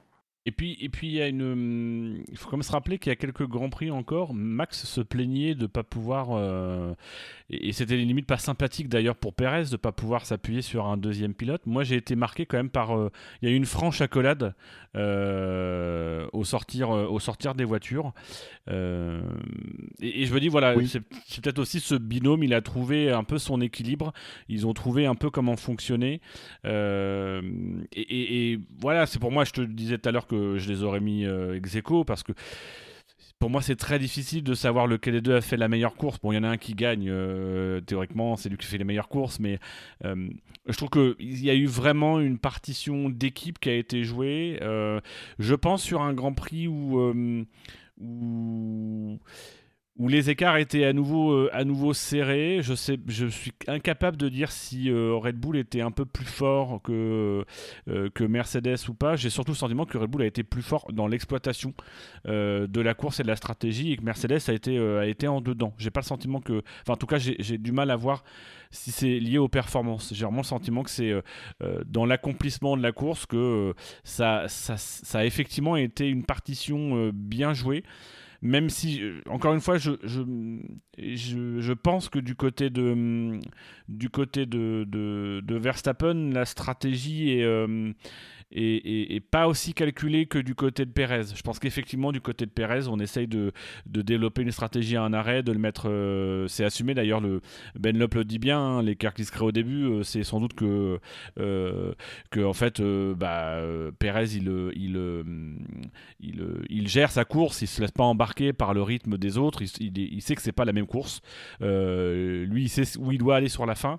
je pense que du côté de Verstappen, c'est moins préparé parce que l'usure des pneus, on a peut-être surpris plusieurs, etc. L'objectif, c'est de foncer, mais que, euh, bah, au final, ils ont eu l'opportunité, effectivement, de, jouer le coup, euh, de tenter le pari en deux arrêts, et que ça, ça a bien marché. Et, notamment parce qu'il y a effectivement tout ce travail qui a été fait aussi à côté, d'avoir l'opportunité de pouvoir couvrir jusqu'à la fin, même de ne pas faire le meilleur temps, euh, enfin, de ne pas donner l'opportunité à Mercedes de faire meilleur temps en sortant un petit peu des limites de la piste. très malin de la part de Red Bull hein, de, de, demander à Perez de sortir des de la piste pour qu'il y ait une potentielle investigation, que Mercedes ne sorte pas. J'ai trouvé ça très rusé. D'autant plus que même s'il avait pris la pénalité, il, il, aurait, il aurait, conservé sa troisième place. Vu qu'il est 5 secondes d'avance, oui. Après, ce que j'ai bien aimé aussi, c'était euh, c'était la, petite radio qui a été passée entre euh, lorsque euh, Max le passe, passe, passe Pérez dans sa remontée, que Pérez s'esquive en se mettant dans, dans à l'extérieur du double droit du bossé l'ingénieur dit à Pérez, Max remonte, il est plus rapide que toi. Donc Pérez comprend tout de suite le message. Et dès qu'il s'est passé par, par Verstappen, déjà un endroit assez intelligent pour que les deux ne perdent pas trop de temps, euh, tout de suite, euh, Pérez dit Let's get them, on va les avoir. il sent vraiment une volonté ignaque aussi de la part de Pérez d'aller se battre, d'aller à la guerre pour l'équipe. Et, et c'est ce qui manquait un peu à Red Bull. Et donc là, Red Bull a vraiment toutes les armes pour se, pour se battre face à Mercedes. Euh, Mercedes qui ne s'est que rarement battu contre deux, euh, contre deux voitures d'une même écurie, à part quelques grands prix euh, à l'époque quand Ferrari savait faire des F1. sinon, non voilà, c'est que Mercedes ils sont dans une situation difficile. dans une situation difficile. direct de Maranello. dans une situation difficile et du coup, J'oublie ce que je voulais dire. Vous êtes insupportable. Euh. Regardez-moi ces fans. Bah, non, je bah, sais plus ce que je voulais dire, donc je vais arrêter ma phrase. Parle d'Abu Dhabi. Ah bah voilà, très belle transition. Parce que c'est vrai que le dernier virage maintenant après la ligne droite, il ressemble un peu euh, à un sorte de long virage à gauche. Euh, peut-être avoir des tentatives. c'est un sorte de, de Tosa, mais en plus large. Tosa, pour ceux qui ne savent pas, c'est le virage, euh, c'est le cinquième ou sixième virage à Imola. Je vous invite à aller voir euh, l'infographie euh, avec les noms d'Imola pour, pour connaître ce si beau tracé avec tous ces virages. Et apparemment, il y aura un peu de banking de ce qu'ils avaient l'air de dire.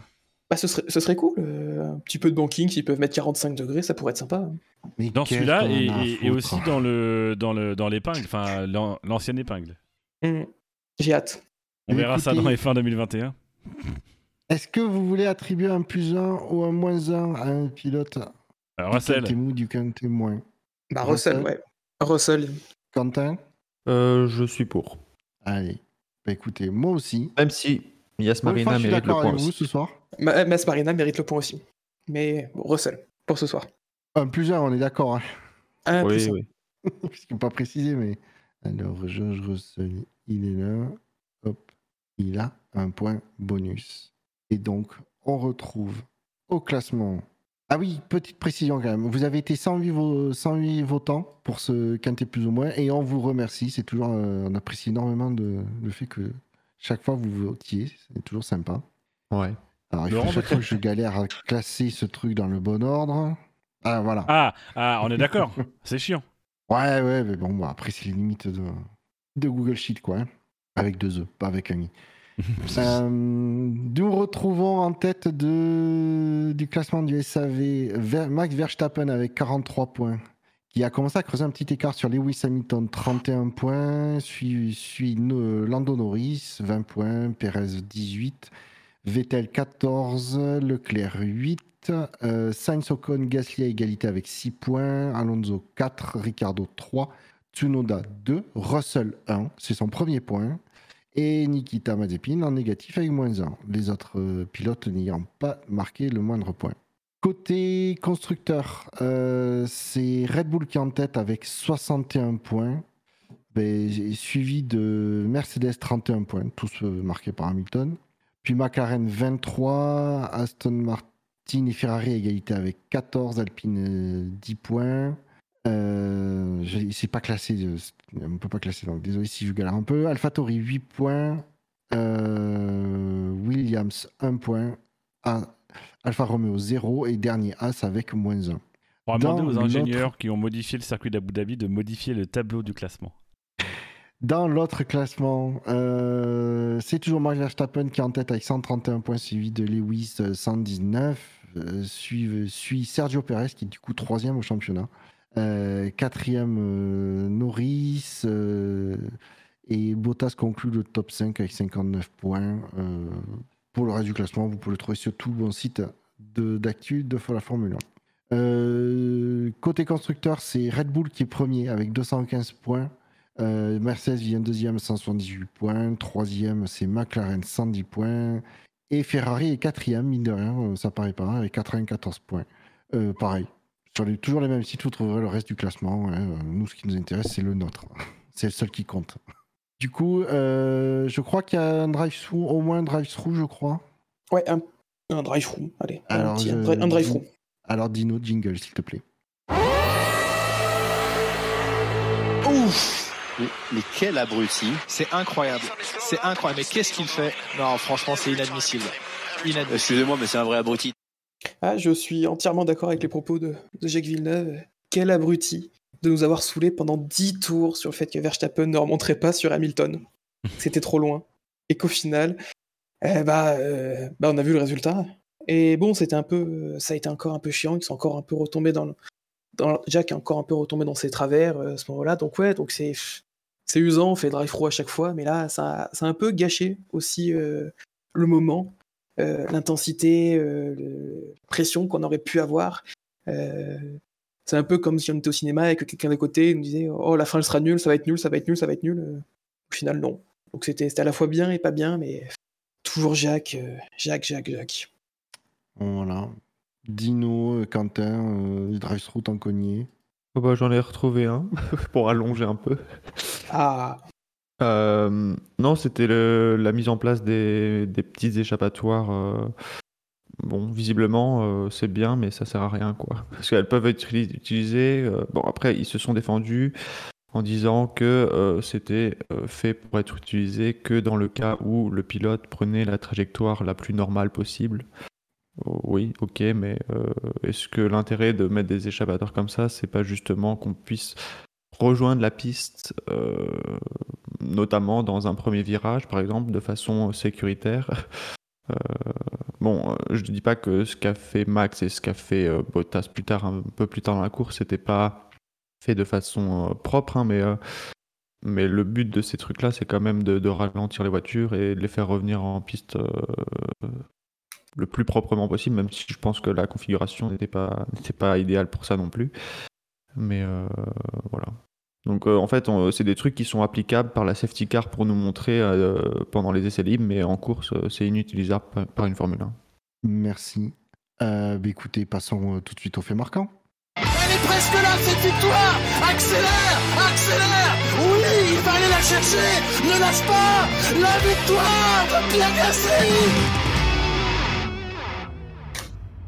Il l'a fait Et donc, nous allons commencer par revenir sur le, sur le fait marquant du, du Grand Prix d'Azerbaïdjan, pardon, où les quatre propositions, vous avez été 169 à voter pour ce, pour ce fait marquant. Nous vous en remercions.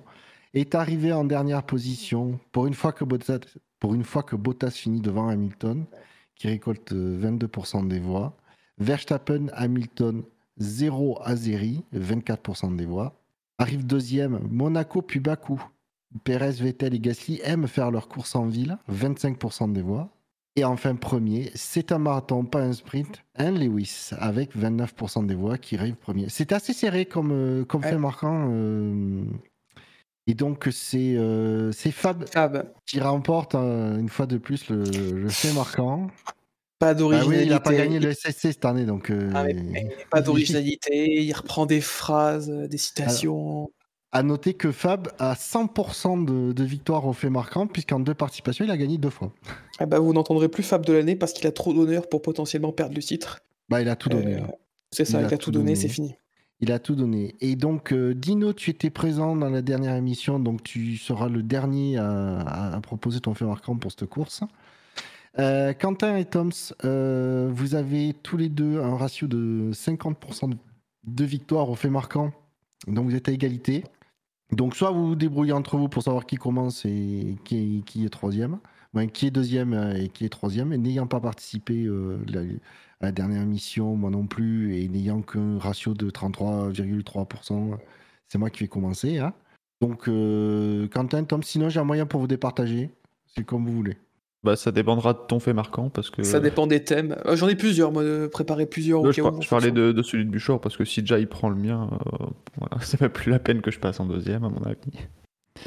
Euh, alors j'avoue que j'ai deux faits marquants. J'en avais préparé un avant l'émission, mais en tout début d'émission, le chat m'a bah, pas suggéré, mais m'a donné l'idée d'un Oh, ça pompe dans le chat, mais ça n'a aucune indignité. Non, non, j'ai pas pris. Pas que dans le chat. Hein. Si t'écoutais, alors, je alors tu vas faire comme à l'école. si t'écoutais ce que je dis, tu aurais compris que je n'ai pas pompé un fait marquant, mais que j'ai trouvé l'idée d'un fait marquant en début d'émission.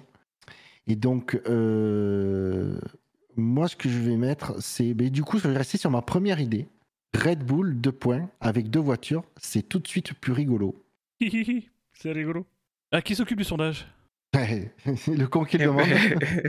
oui, bah le con qui a les accès surtout. Ah merde. Oh. Oui, c'est ça. Aussi. Et donc, du coup, euh, quand ah bah, euh, vous débrouillez pour savoir qui passe en deuxième. Je vais enchaîner et le truc, c'est que mon fait marquant, euh, il a quasiment été écrit mot pour mot par Chiron dans le, dans le, dans le chat. C'était, je vais vous mettre, pour une fois, on n'aura pas été saoulé par un Grand Prix au Ricard. Mmh, ouais. Ouais, ouais, ouais. Donc ça m'accuse de pomper sur le chat, mais je vois que euh, tu fais pas mieux. Ah, moi, c'est préparé en avance, le fichier enregistré avec les dates. J'ai des screens, j'ai des preuves. J'ai des preuves. Alors, je sais pas, mais l'orthographe de Souler, à mon avis, il y a un problème là. Euh, c'est possible. Déjà, le H, je pense pas qu'il soit au bon endroit. Moi, je l'écris comme ça. Euh, oui, Parce que Soilé, c'est plus un habitant de pas très loin, qui habite dans pas très loin de Toulouse, mais. Euh, ouais, mais c'est ça. J'ai tellement été chamboulé par les changements apportés au circuit d'Yas Marina que j'en perds mon français. Tu sais de quoi tu devrais te réjouir? Qu'ils annoncent pas les changements le vendredi après que tu fait les infographies. Et rien que pour ça, ça me fait chier. Infographie que j'ai déjà dû euh, refaire plusieurs fois pour certains parce que généralement elles sont faites le mardi, changées le mercredi matin, donc. Euh, Petite question d'ordre réglementaire. Est-ce qu'on considère que je ne peux pas faire un, un fait marquant sur Verstappen à cause de Buchor ou pas? Ah, moi, c'est plus Red Bull que, que cibler Verstappen. Donc, honnêtement, j'autoriserais, euh, si tu cibles bien Verstappen, moi, je l'autoriserais. Alors, je dirais euh, Paul, victoire et meilleur tour, Verstappen à la trique. Oh, petite référence sexuelle. Euh, c'est bandant comme fait marquant. Donc, il nous reste que Dino. Alors, euh, moi, ce sera. Euh, j'écris en même temps, du coup, je réfléchis. Euh, c'est pas ma proposition, hein, je vous rassure. Hein. hop, ce sera. Et Bouchard, si tu changes 11 virages au Castellet, t'as le nouveau tracé d'Abu Dhabi. ça, c'est pas validé. ça, parle du Grand Prix de France. Ça parle du Grand Prix de France. Non, c'est pas un marquant de la course. Mais oui, ça parle du circuit. Non, c'est du circuit, pas de la course. Oui, mais j'évoque le fait que plus le à côté de la plaque que Jackie. Arrête Non, j'évoque le fait que le circuit est un circuit pas très intéressant, mais que pas comparativement à Abu Dhabi qui a choisi, il y a toute une logique derrière mon fait marquant en Bouchard. Par rapport à Abu Dhabi qui a choisi de modifier son circuit, le Castellet, le Castellet lui n'a pas changé son circuit et il a eu raison parce que la course elle est intéressante. Je, ne le valide pas. C'est parce qu'il y a Bouchard dedans qui, qui, est, qui est intégré. Tu veux que je retire Bouchard Ah non, mais même T'as peur que ça passe pour une Si moi, je pas saoulé avec, euh, avec Abu Dhabi, je l'aurais peut-être accepté, mais moi, je fais toute l'émission avec Abu Dhabi, donc je n'accepte pas. On parle du Grand Prix de France, pour moi, ça doit être euh, accepté. Non, on parle du circuit du Castellet, on parle pas du Grand Prix de France qui a eu lieu dimanche. Oui, mais sans circuit, pas de Grand Prix. C'est pas de Grand Prix, pas de, la course. C'est le fait marquant de la course. Donc ça parle pas de qualif, ça parle pas que du circuit, et encore moins d'Abu Dhabi. Donc hop, tu veux trouver autre chose. Bon, bah, je vais proposer le drapeau à damier alors. C'est un fait marquant de la course, tu es d'accord, Bouchard Ah, oui. Bon, bah, ah oui, qui était euh, bien après la ligne d'arrivée.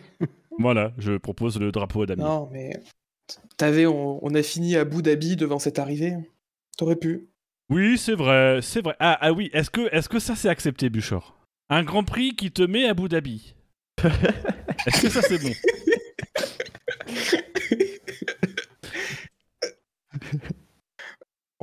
moi, je note que en, en, l'occurrence, vu qu'il n'y a pas de, il a pas de réaction, qui ne dit mot consent, pour moi, ça passe. Euh, non, j'attends de le voir écrit ton truc. J'attends de voir ta proposition de fait marquant. Hop. Voilà, un Grand Prix qui te met à bout d'habit. Il n'y a, y a, aucune autre référence à part le Grand Prix de France. Pour moi, c'est validé. Là, je suis désolé, mais c'est clair. Je, ne peux, je ne peux que l'accepter, effectivement. Ah. On dirait la FIA. Par contre, les auditeurs, je vous préviens. Par contre, les auditeurs, je vous préviens. Vraiment. Faites, faites en sorte que ça gagne. Alors, déjà, si ça gagne, les quatre mugs que j'ai du SAVF1 qu'on garde pour vous les faire gagner, ben vous les verrez, vous les verrez jamais. Ça, c'est ça, c'est Ça, c'est du chantage. Du chantage avec des mugs, Bouchard, personne n'oserait faire ça. Hôpital, charité, tout ça. Mais du coup, Bouchard, est-ce que toi, vraiment, tu as apprécié ce Grand Prix? Est-ce t'a mis à Abu Dhabi? Du, ah coup, est-ce que, je peux mettre, est-ce, que je, est-ce que je peux mettre un Grand ah Prix qui met Bouchard à Abu Dhabi? Non, tu me cites pas. Je, ne te cite pas. D'accord, ok. Bon, bah, du coup, ça va être en ligne incessamment sous peu. En fait, c'est. Je me méfie. Celui de Dino, il va gagner uniquement si les personnes votent après l'émission. Oui, ça ne gagnera pas parce que les gens n'ont aucune méthodologie, c'est pénible. Non, mais il faut être honnête, déjà la proposition de, Dino, elle est complètement nulle à chier, sans déconner. Bah ouais, il l'a refaite comme le circuit d'Abu Dhabi. Et il l'a refaite comme le circuit d'Abu Dhabi. C'est cohérent, il y a du lore derrière. Ça ne peut que gagner. On a affiné chaque mot, chaque virage, chaque circonvolution de cette proposition a été affinée. Du coup, est-ce que tu veux que je relise Ton cerveau aurait pu être autant affiné. Euh...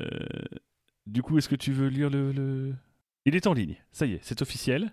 Le sondage est en ligne. Et donc voilà, le sondage du Grand Prix de... du fait marquant du Grand Prix de France. Quel est selon vous le fait marquant du Grand Prix de France 2021 Les propositions sont un Grand Prix qui te met Abu Dhabi, nul à chier. Paul, victoire et meilleur tour, Verstappen à Latrick. Pour une fois, on n'aura pas été saoulé par un GP au Ricard. Et enfin, Red Bull avec deux voitures, c'est tout de suite plus rigolo. du coup, je note au passage qu'on a euh, accepté deux propositions qui parlent plus ou moins du spectacle de la course, ce qui n'est pas très réglementaire, mais ça a été validé par le président, on s'en rappellera. Ça parle de la course Ça parle de la course oui, mais ça, ça renvoie à un autre fait marquant. Il n'y a pas de continuité. C'est ça. On va t'appeler Bûcher Massy maintenant. C'est limité dans la construction. C'est c'est toi-même, c'est toi-même qui l'a dit, Dino, en tant que cofondateur du SAV. C'est une dictature. C'est vrai. Et donc, il est l'heure de passer au coup d'œil dans le rétro.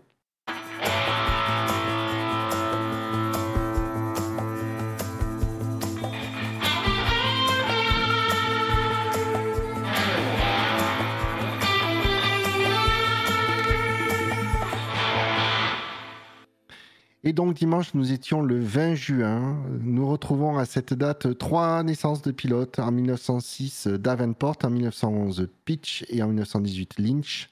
Euh, deux décès de pilotes. En 1952, Fagioli et en 1988, Parnell. Ce sont pas des pilotes très connus, soyons honnêtes. Et ce jour-là, il y a eu quatre grands prix. En 1954, il y a eu un Grand Prix de Belgique. En 71, Grand Prix des Pays-Bas. 2004, États-Unis. Et bien sûr, 2021, suit la France.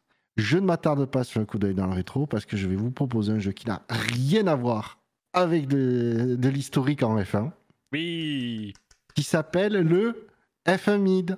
C'est un petit jeu de mots. Pour ceux qui connaissent, c'est un jeu basé sur le jeu Pyramide.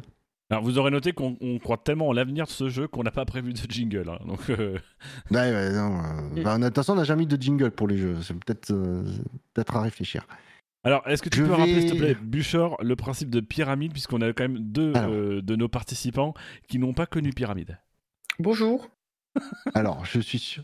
Donc, le principe, c'est de faire, de, de faire deviner des mots sans utiliser, euh, en utilisant que euh, des mots de racines différentes. Donc, par exemple, euh, si vous voulez faire deviner le mot arriver, vous commencez par dire des. Voilà. Vous avez. Je vais m'embrouiller, machin. Il attendait que ça, Dino. Il attendait que ça, Dino. Il attendait que ça. Alors, il faut vous donner un peu les coulisses. C'est-à-dire que je ne devais pas participer à l'émission ce soir. Euh, et donc, Bûcher, qui souhaitait lancer ce jeu ce soir, euh, bonne chance, Bûcher, euh, nous a demandé un petit peu notre avis en interne à Fab et à moi pour savoir un petit peu si le jeu était bien équilibré, etc. Donc, moi, j'avais connaissance de ce jeu, même s'il l'a modifié après avoir appris que je participais à l'émission. Euh, mais du coup, je, lui, je, lui, ai dit, je lui ai dit, par contre, tu risques de passer un petit peu de temps à expliquer les règles, notamment s'il y a des gens qui ne connaissent pas trop les règles. Et donc, voilà, euh, bah il est 23h16, on se retrouve euh, demain. Demain Demain, ça devrait être bon, Buffer. Alors, pour que tout soit très clair, je vais vous mettre pour le chat, je vais vous mettre les règles. Je les ai écrites. C'est pas compliqué, c'est un peu long. je vais vous les mettre dans le chat interne pour être sûr qu'elles défilent pas, que vous pouvez les garder sous les, sous les yeux. En fait, c'est pas très compliqué. Là, j'ai pris le premier jeu avec un règlement quand même. Alors déjà, si vous me laissez parler, que vous m'interrompez pas, ça ira beaucoup plus vite et vous comprendrez beaucoup mieux. Donc je vous ai demandé d'ouvrir vos grands vos oreilles. Euh, vous avez 13 pneus pour faire, des, pour faire trouver 5 mots. Vous devez, quand, pour faire deviner un mot, vous devez faire un pari. C'est-à-dire en combien? En un pneu, en deux pneus ou en trois pneus ou quatre pneus? Je parie que je vais faire deviner le mot. Typiquement, si je veux faire euh, deviner le mot départ, je, je, je fais un pari en un pneu je dis arriver et logiquement la personne va soit va donner euh, va proposer euh, la personne qui doit deviner va proposer soit le contraire soit quelque chose qui ressemble mais voilà généralement c'est les c'est les inverses etc euh, ça marche comme ça. Je dis rien, je suis avantagé. Pour déterminer, parce que c'est là où ça va être très subtil, c'est que nous ne sommes pas, ce n'est pas, il n'y a, pas d'équipe qui s'affronte. Euh, je précise que les chroniqueurs n'ont aucune idée des, mots. J'ai dû d'ailleurs les revoir, comme l'a dit Dino, juste avant l'émission parce qu'il participait. Mais il, il, a vu les règles à l'avance, mais là, il les mots sont tout nouveaux. Et du coup, j'ai peut-être rehaussé le niveau. Alors, je dois quand même te dire que connaissant parfaitement les règles du jeu Pyramide, quand j'ai lu le règlement que tu as partagé sur le chat, il m'a fallu quand même 10 minutes, un quart d'heure pour comprendre les règles du jeu. Alors que c'est les règles du jeu Pyramide.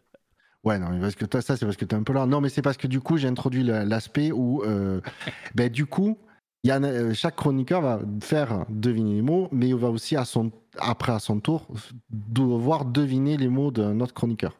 J'ai prévu le cas pour éviter qu'il euh, y ait de l'anti-jeu, etc., qu'il y ait des stratégies qui se mettent en place, ou dans le sens où, quand un mot est trouvé, il y a celui qui fait deviner, celui qui a deviné, qui marque un point. La subtilité, c'est que si quand vous, avez, euh, quand vous arrivez au cinquième mot à faire deviner, que vous avez fait deviner les quatre mots précédents, et qu'il vous reste par exemple cinq briques, vous pouvez faire un pari de trois briques, et si c'est trouvé, les deux briques que vous n'avez pas utilisées, c'est un point bonus pour celui qui fait deviner. Donc, il y a un moyen quand même de, départager les joueurs.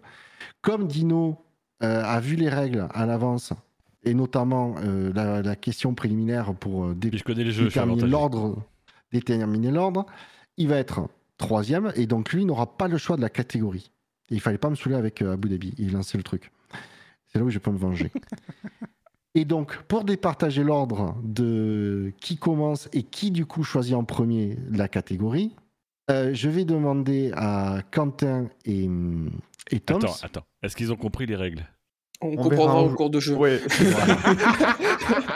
Exactement. Mais ils ont, ils ont, c'est déjà la première règle qu'ils ont compris, c'est que ça va venir en cours de jeu. Je vais tellement gagner. Je vais demander euh, du coup à, pour, donc pour déterminer l'ordre une petite question. Ça s'appelle le nombre au plus proche. Hein.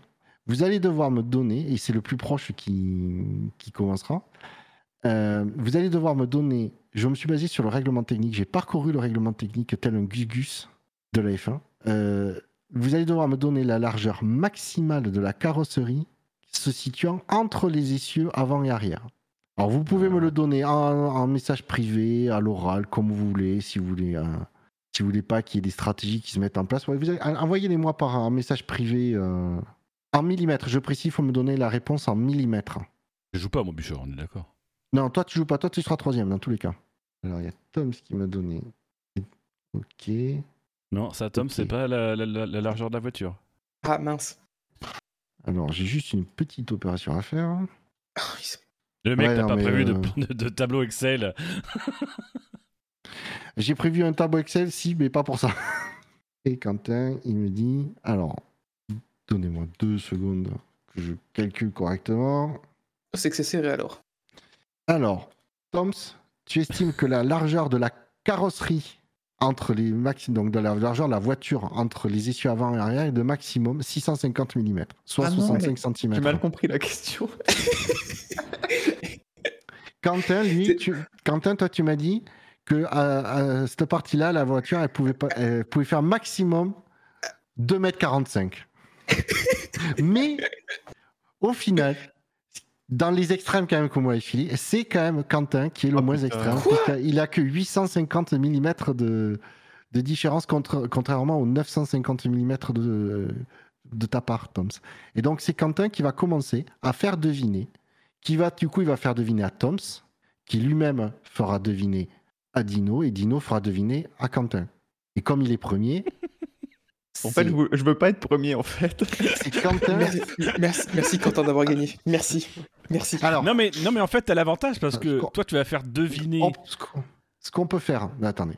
Quentin, tu vas, tu vas choisir la, catégorie, puis Tom la choisira et Dino la choisira. Par contre, c'est Dino qui va commencer à faire deviner, comme ça. Il connaît le jeu, il pourra vous mettre, euh, ça sera plus simple. Mais de toute façon, voilà. Du coup, il y a trois catégories voiture, circuit, course. Ok.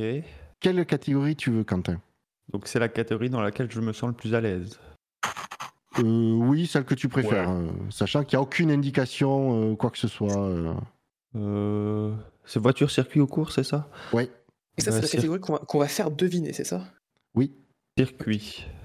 Alors, Quentin, tu prends circuit. Attends. Toms et Dino, je note dans mon petit fichier Excel. circuit. Tiens, genre juste entre temps, il y a, y a Ben qui est en train de. Sinon, il va, il va passer la nuit à pas dormir. C'est quoi le vrai chiffre? Le, vrai chiffre de l'empattement? Ah, pardon, c'est 1600 mm. Effectivement, j'ai pas donné le vrai chiffre, c'est 1600 mm. Ouais, on est en train de faire un malaise.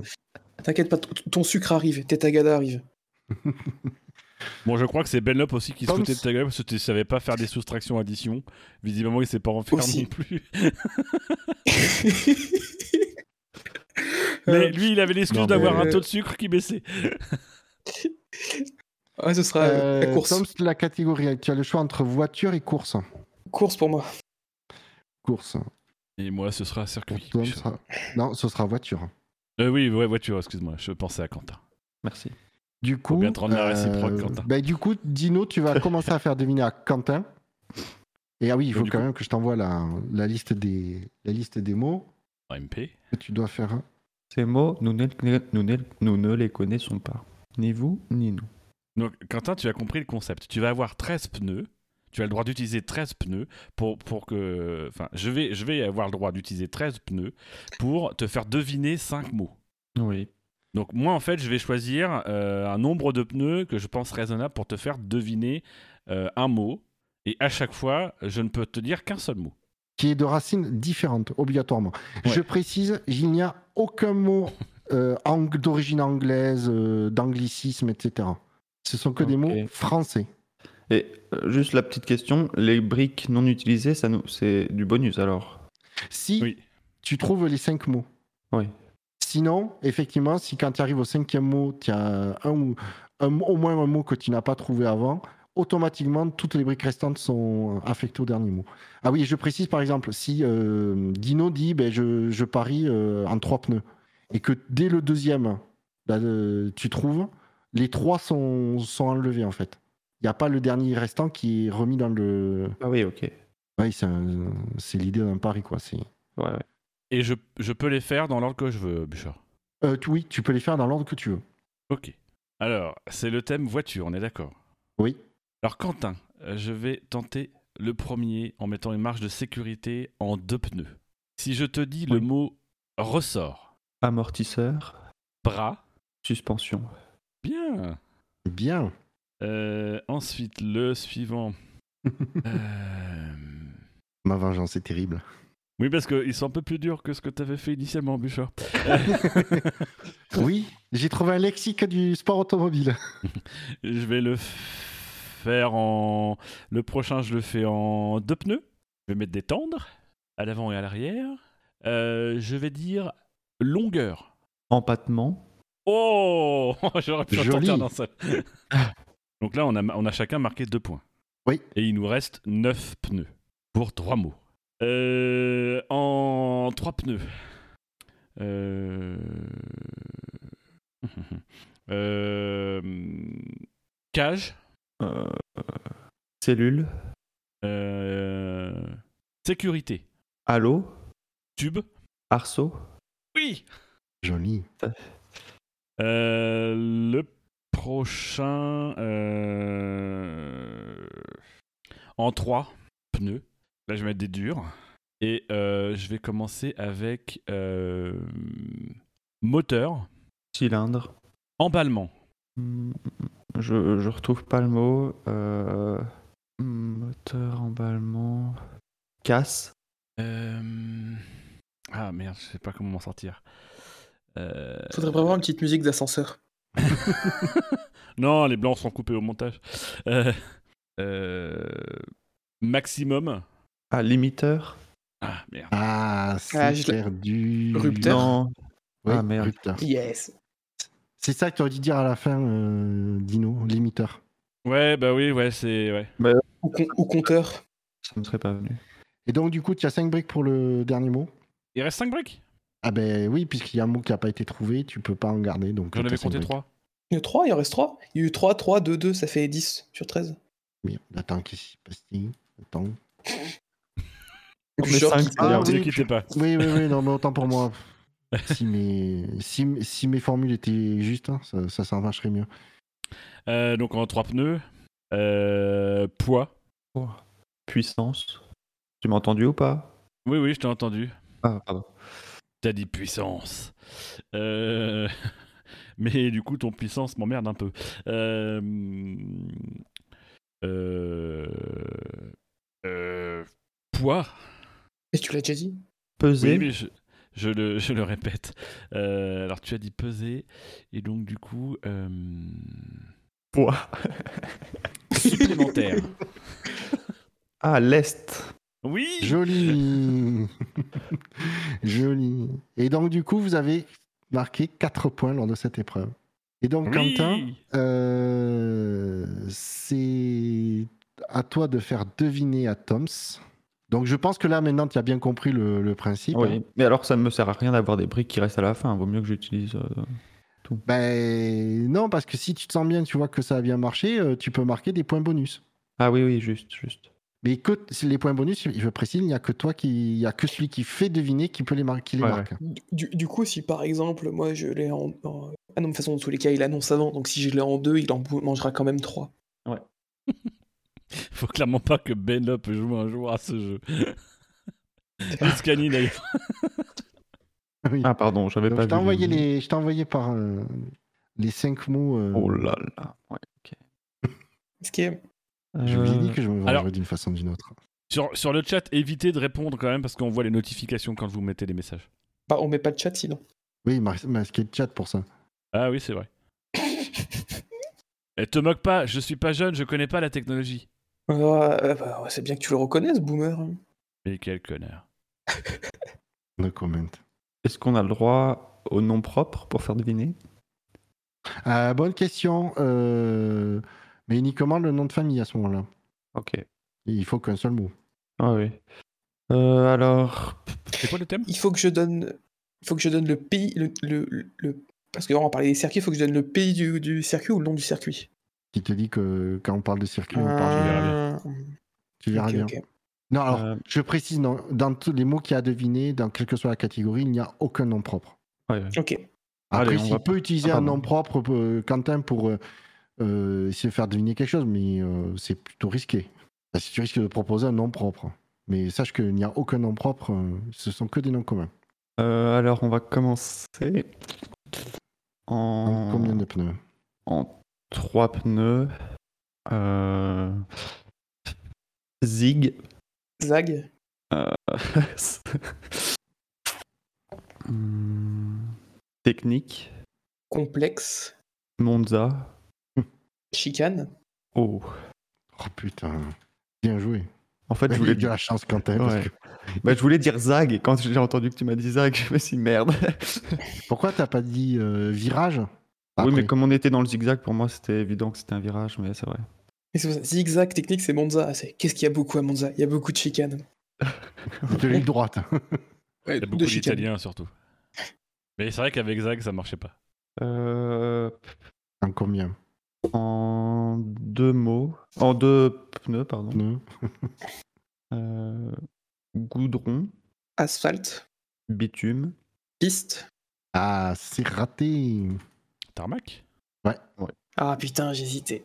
Il avait mis. Il avait- dans la version initiale, il avait mis euh, Asphalte. asphalte. Oh putain. quelle, quelle honte. Je me sens, je me sens lésé là. Le chat est très drôle. Il y a Ben Locke qui est en train de me démarrer alors qu'il qui, qui nous abandonne lâchement et il ose venir nous tacler. Moi, je. C'est mes cœurs. bon, Je vous le dis. tenter un en deux parce que j'aurais pas le choix. Euh, circuit, Tracé. Bien, bien, bien. Deux mots restants. Six briques. Six pneus. allez, je le retente en deux. Euh, attends, stand, Garage. Villeneuve. Puis. Ouais. Oui, bien vu. Et enfin, du coup, il te reste euh, quatre euh, pneus pour, la dernière, pour le dernier mot. Ouais. Ah, peu, peu. Je t'envoie un mot, tu me dis si ça, pour toi c'est de la même famille. J'ai une idée de ce que tu vas m'envoyer. Tu vas me dire oui. Si tu changes de lettre, ça fait quoi? Pour moi, c'est pas la même famille. Ok. Bah alors en trois, trois pneus. Non, t'as pas le choix, c'est quatre. Non, il peut prendre 3. Ah oui, si je veux un point supplémentaire. Mais non, Mais non, parce que oui, oui, il j'ai a un pas trouvé tarmac. pénalité. Oui, pardon. Mais prends 3, t'as raison. Bah non, 4 alors. C'est d'office et c'est quatre. hein. Il n'a pas le choix sur le coup. euh, bah, pont, Pont. Tunnel. petit, Épingle. féminin. euh, hmm, passerelle. Joli. Ouh, J'hésitais. croyais pas une, une- une passerelle, c'est pas si petit que ça. Mais comment t'es passé de pont. petit à épingle? Euh, parce que quand il m'a parlé de pont, j'ai tout de suite pensé au virage euh, à l'épingle à Singapour où il y a un pont juste avant. Le mec trop rationnel, il est fin quoi. J'étais en train de me dire, est-ce que je fais une recherche Google pour savoir s'il n'y a pas un virage qui s'appelle passerelle ou quelque part Là, généralement, sur le circuit, ça passerait le Dunlop que t'as. Ah oui, c'est vrai. Ah oui, oui, j'aurais pu. Et Je t'ai envoyé tes cinq mots, euh, Tom, ce que tu dois faire découvrir. Donc, du coup, euh, Quentin, ton score final, il est de 8. On va Ouais. pas marquer de, de points de plus. Euh, Tom, Dino, vous êtes à égalité. Et on va voir euh, en fonction de ce que. Donc, Tom, si tu veux te démarquer, il faudra que tu fasses des points bonus. Ok. Euh, alors je vais prendre en deux mots. En deux pneus, pardon. de pneus. En deux pneus. En deux pneus. en deux pneus. pneus. En deux pneus. Euh, drapeau. Damier? Oh, c'était dur. Attends, j'ai hésité. Eh, c'est bon, elle est pas le seul, le belge là. En, en, deux, en deux pneus. Deux pneus. Panne. Alors, j'ai oublié, la- j'ai oublié le thème, excuse-moi, Bûcheur. Euh, en cou- la course. La course. Oui, course. Panne. euh, Abandon. Ravitaillement. Euh, non, mince. Bah. J'ai dit le mot. Hein Qui a dit le mot Ah merde il, voulait dire essence. J'ai lu le mot ravitaillement. Dommage. Mais quel boulet elle est belle. Euh, alors, ça me pose un, un, problème, c'est que du coup, tu prives euh, Dino de la possibilité de trouver le mot. C'est toi qui te baignes dedans. J'avais pas prévu ce cas en fait. Ah, tu pensais qu'on allait être intelligent Ouais, voilà, c'est ça. Je pensais pas que vous seriez aussi con que d'habitude. Bah, tu lui retires un point. Euh, Moi, ça non, me pénalise pas. Non, je te rajouter un point. C'est bah, pas juste pour Quentin. Que je... je gagne un point alors que je l'ai pas eu. Écoute, j'ai pas deviné. Tu n'as pas prévu ce, point d'ombre dans le règlement. Je te propose que tu me redonnes un mot et que tu m'enlèves un pneu. Oui, c'est bien. Euh... Ah, putain, il faut que je trouve un mot, quoi. Au prix au dépourvu. Oh, c'est bon, ouvre un dictionnaire. Attends, je vais retrouver mon site de. il a un site. mon lexique. Mon lexique. Le il m'a beaucoup aidé. Euh, il faut que je retrouve. Euh, punaise, c'est où ça? N'empêche, on, on, enchaîne les inspirations de, de, jeux télévisés entre Question pour un champion la dernière fois, Pyramide ce soir. Dans deux semaines, ça va être le maillon faible. Des chiffres, des lettres. Slam. c'est très radiophonique, c'est bien. Ok, je, rajoute, je, te rajoute je t'envoie un nouveau mot. Et donc je perds un pneu. tu perds un pneu. Il reste 10 pneus. Euh, le, mot que tu m'as envoyé, c'est pas vraiment la course.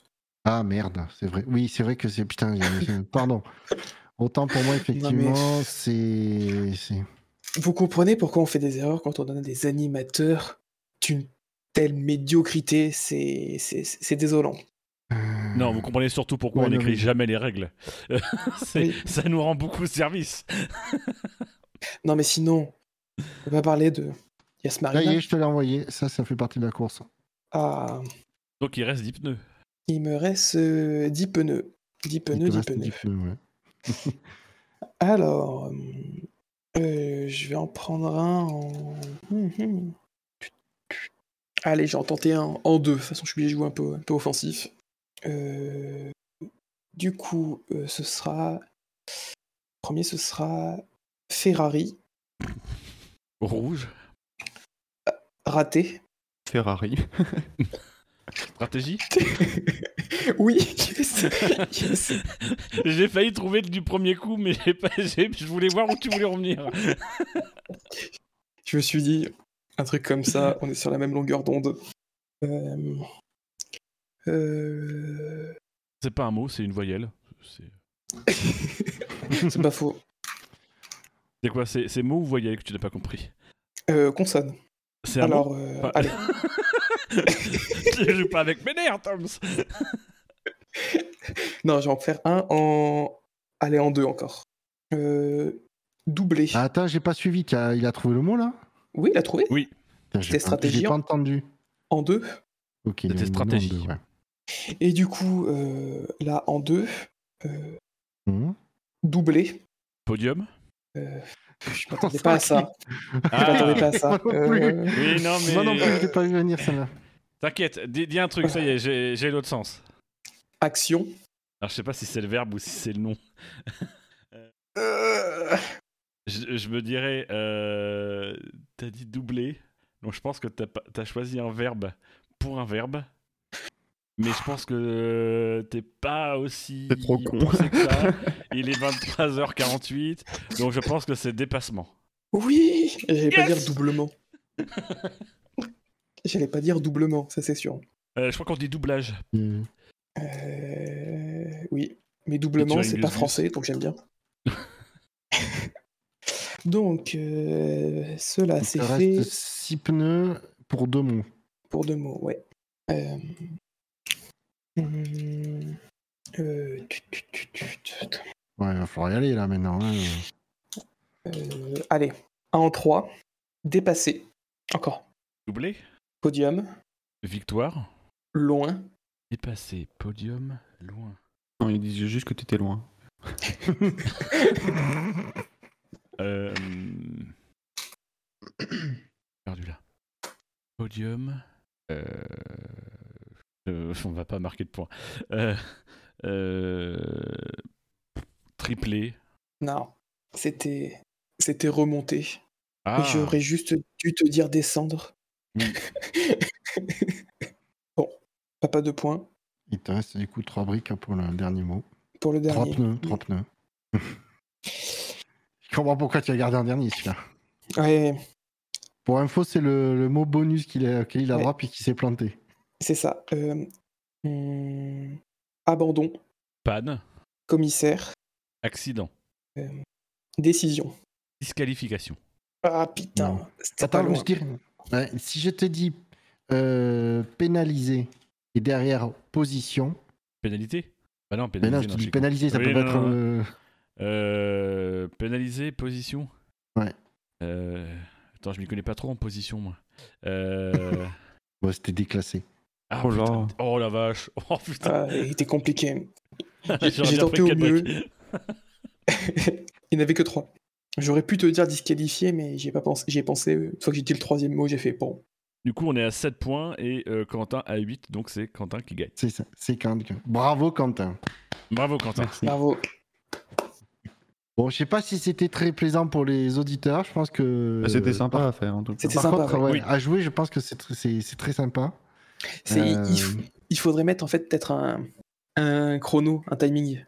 Ouais, alors normalement, il y a 10, c'est, euh, 10 secondes euh, pour donner. euh, une- pour- celui qui doit deviner doit dire en mot en 10 secondes. Je sais pas s'il y a un temps, ça c'était dans les règles du pyramide. Je pense je que sais ouais. pas s'il y a un Avec- temps pour, le, pour celui qui doit donner un mot, mais qui fait deviner. Je sais pas. Mais j'avoue que j'ai pas commencé, j'ai pas regardé, j'avais pas de quoi faire un chrono sous la main. Et puis bon. Moi, euh, je vois- pas de quoi vous parler pour les auditeurs qui écoutent un podcast euh, et qui sont les, les vrais auditeurs. euh, ça a été très fluide. Sauf quand ça a été entrecoupé de voyelles. euh, voilà. Donc voilà, euh, ben, ceux qui nous écoutent en podcast, si vous pouvez nous laisser un petit commentaire sur ce que vous avez pensé de ce jeu. J'avoue que l'idée de faire une version longue dans une émission spéciale m'a plus qu'effleuré l'esprit. Donc c'était surtout un test, pour voir si ça marchait en audio. Voilà, Ben, écoutez, merci messieurs d'avoir joué le jeu. Euh, Bon, je vous ai pas vraiment le choix, mais fallait pas m'emmerder. Euh, Ah, non, moi, euh, je savais dans quoi je m'engageais. Oui, c'est vrai en plus. c'est vrai. C'était pour ça le oh, j'ai pas trop regardé la course. S'il vous plaît, sortez-moi de là. Alors qu'il a regardé le, a regardé le Grand Prix 17 fois en replay depuis la fin. Mais oui, euh, Yeah. je me suis retenu, j'ai dit plein de merde pendant l'émission, justement pour que ce soit crédible. C'était crédible, ouais. Oui, mais c'est vrai que le truc que j'avais pas anticipé, euh, Dino, c'est qu'on était, euh, on aurait euh, deux, deux- deux jeunes branleurs dans l'émission qui ne connaissaient pas le jeu Pyramide. Tout de suite, tout de suite. Bah non, parce qu'après les mecs de notre génération, euh, Dino et moi, ben on a tous vu euh, le jeu Pyramide à, mi- à midi, quoi. Plus Pourquoi c'est nous le problème C'est ça. C'est pourquoi c'est nous le problème. C'est pas vous. Parce que vous êtes des incultes. Vous connaissez rien à la vie, vous êtes trop jeunes. Ok, boomer. Non, c'est Bûcher son nom. Ça fait Ah pareil, je suis d'accord, mais euh, Ça- et ça commence pareil. Bon, messieurs, euh, n'ayant pas attends. encore mangé, va... c'est le moment de clôturer Bûcher. cette émission. je, je voudrais quand même juste citer euh, un message qui me semble très important de la part de tout stopper sur le chat. C'est pas moi qui le dis, je ne fais que citer un message, mais qui incite nos auditeurs euh, à penser à bien aller voter pour le fait marquant de Dino. Alors je ne sais pas qui est ce Dino, mais Quel je message, trouve que hein. voilà. euh, Quel message Je ne vois pas de message. Cette censure, Et- Monsieur le Président, est- est- n'est pas de votre niveau. Et n'oubliez pas d'aller vous rendre dans les commentaires euh, du, du podcast sur le site et dans, dans- d'aller discuter des changements du Grand Prix de, d'Abu Dhabi. On veut vos avis. Enfin, euh, Alors ça, sur cet ça, article. dans les commentaires, vous pouvez en discuter autant que vous voulez. Vous pouvez en publier, discuter en mille messages. Je m'en fiche. Tant que j'ai pas des chroniqueurs qui me polluent l'émission avec ça. Euh, je peux On salue rappel pour qui nous dit retrouver- votez Dino. Merci Benlop. et Je m'en fous, c'est moi qui ai les mugs. Ah. Petit rappel, vous pouvez retrouver, euh, vous pouvez nous retrouver sur Twitter, at le SAVF1, sur Facebook, le SAVF1, sur ActuF1, sur Spotify, sur Podcast Addict, sur. euh, euh, je crois qu'on a un problème, qu'on n'est plus sur Deezer, il faut qu'on regarde pourquoi, qu'on se penche dessus euh, pour euh, la raison pour laquelle on n'y est plus. Parce qu'il est Euh, 23h56. sur- sur Apple Podcast, euh, sur voilà, toute, forme, toute bonne plateforme de. Je vais les tuer, mais je vais les tuer. Euh, Pascal AF1 sur Internet, c'est sûr. Yas Marina, euh, pardon, euh, vous savez.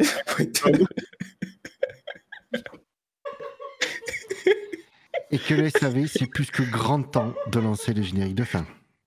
Juste avant, euh, Ha ha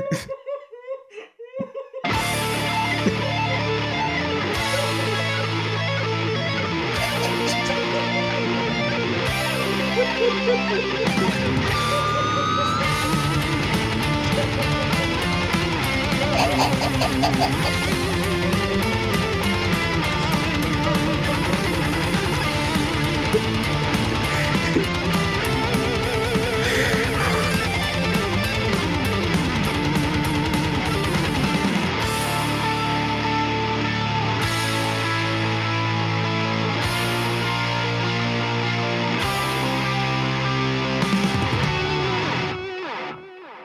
Allez, salut Et n'oubliez pas, votez Dino.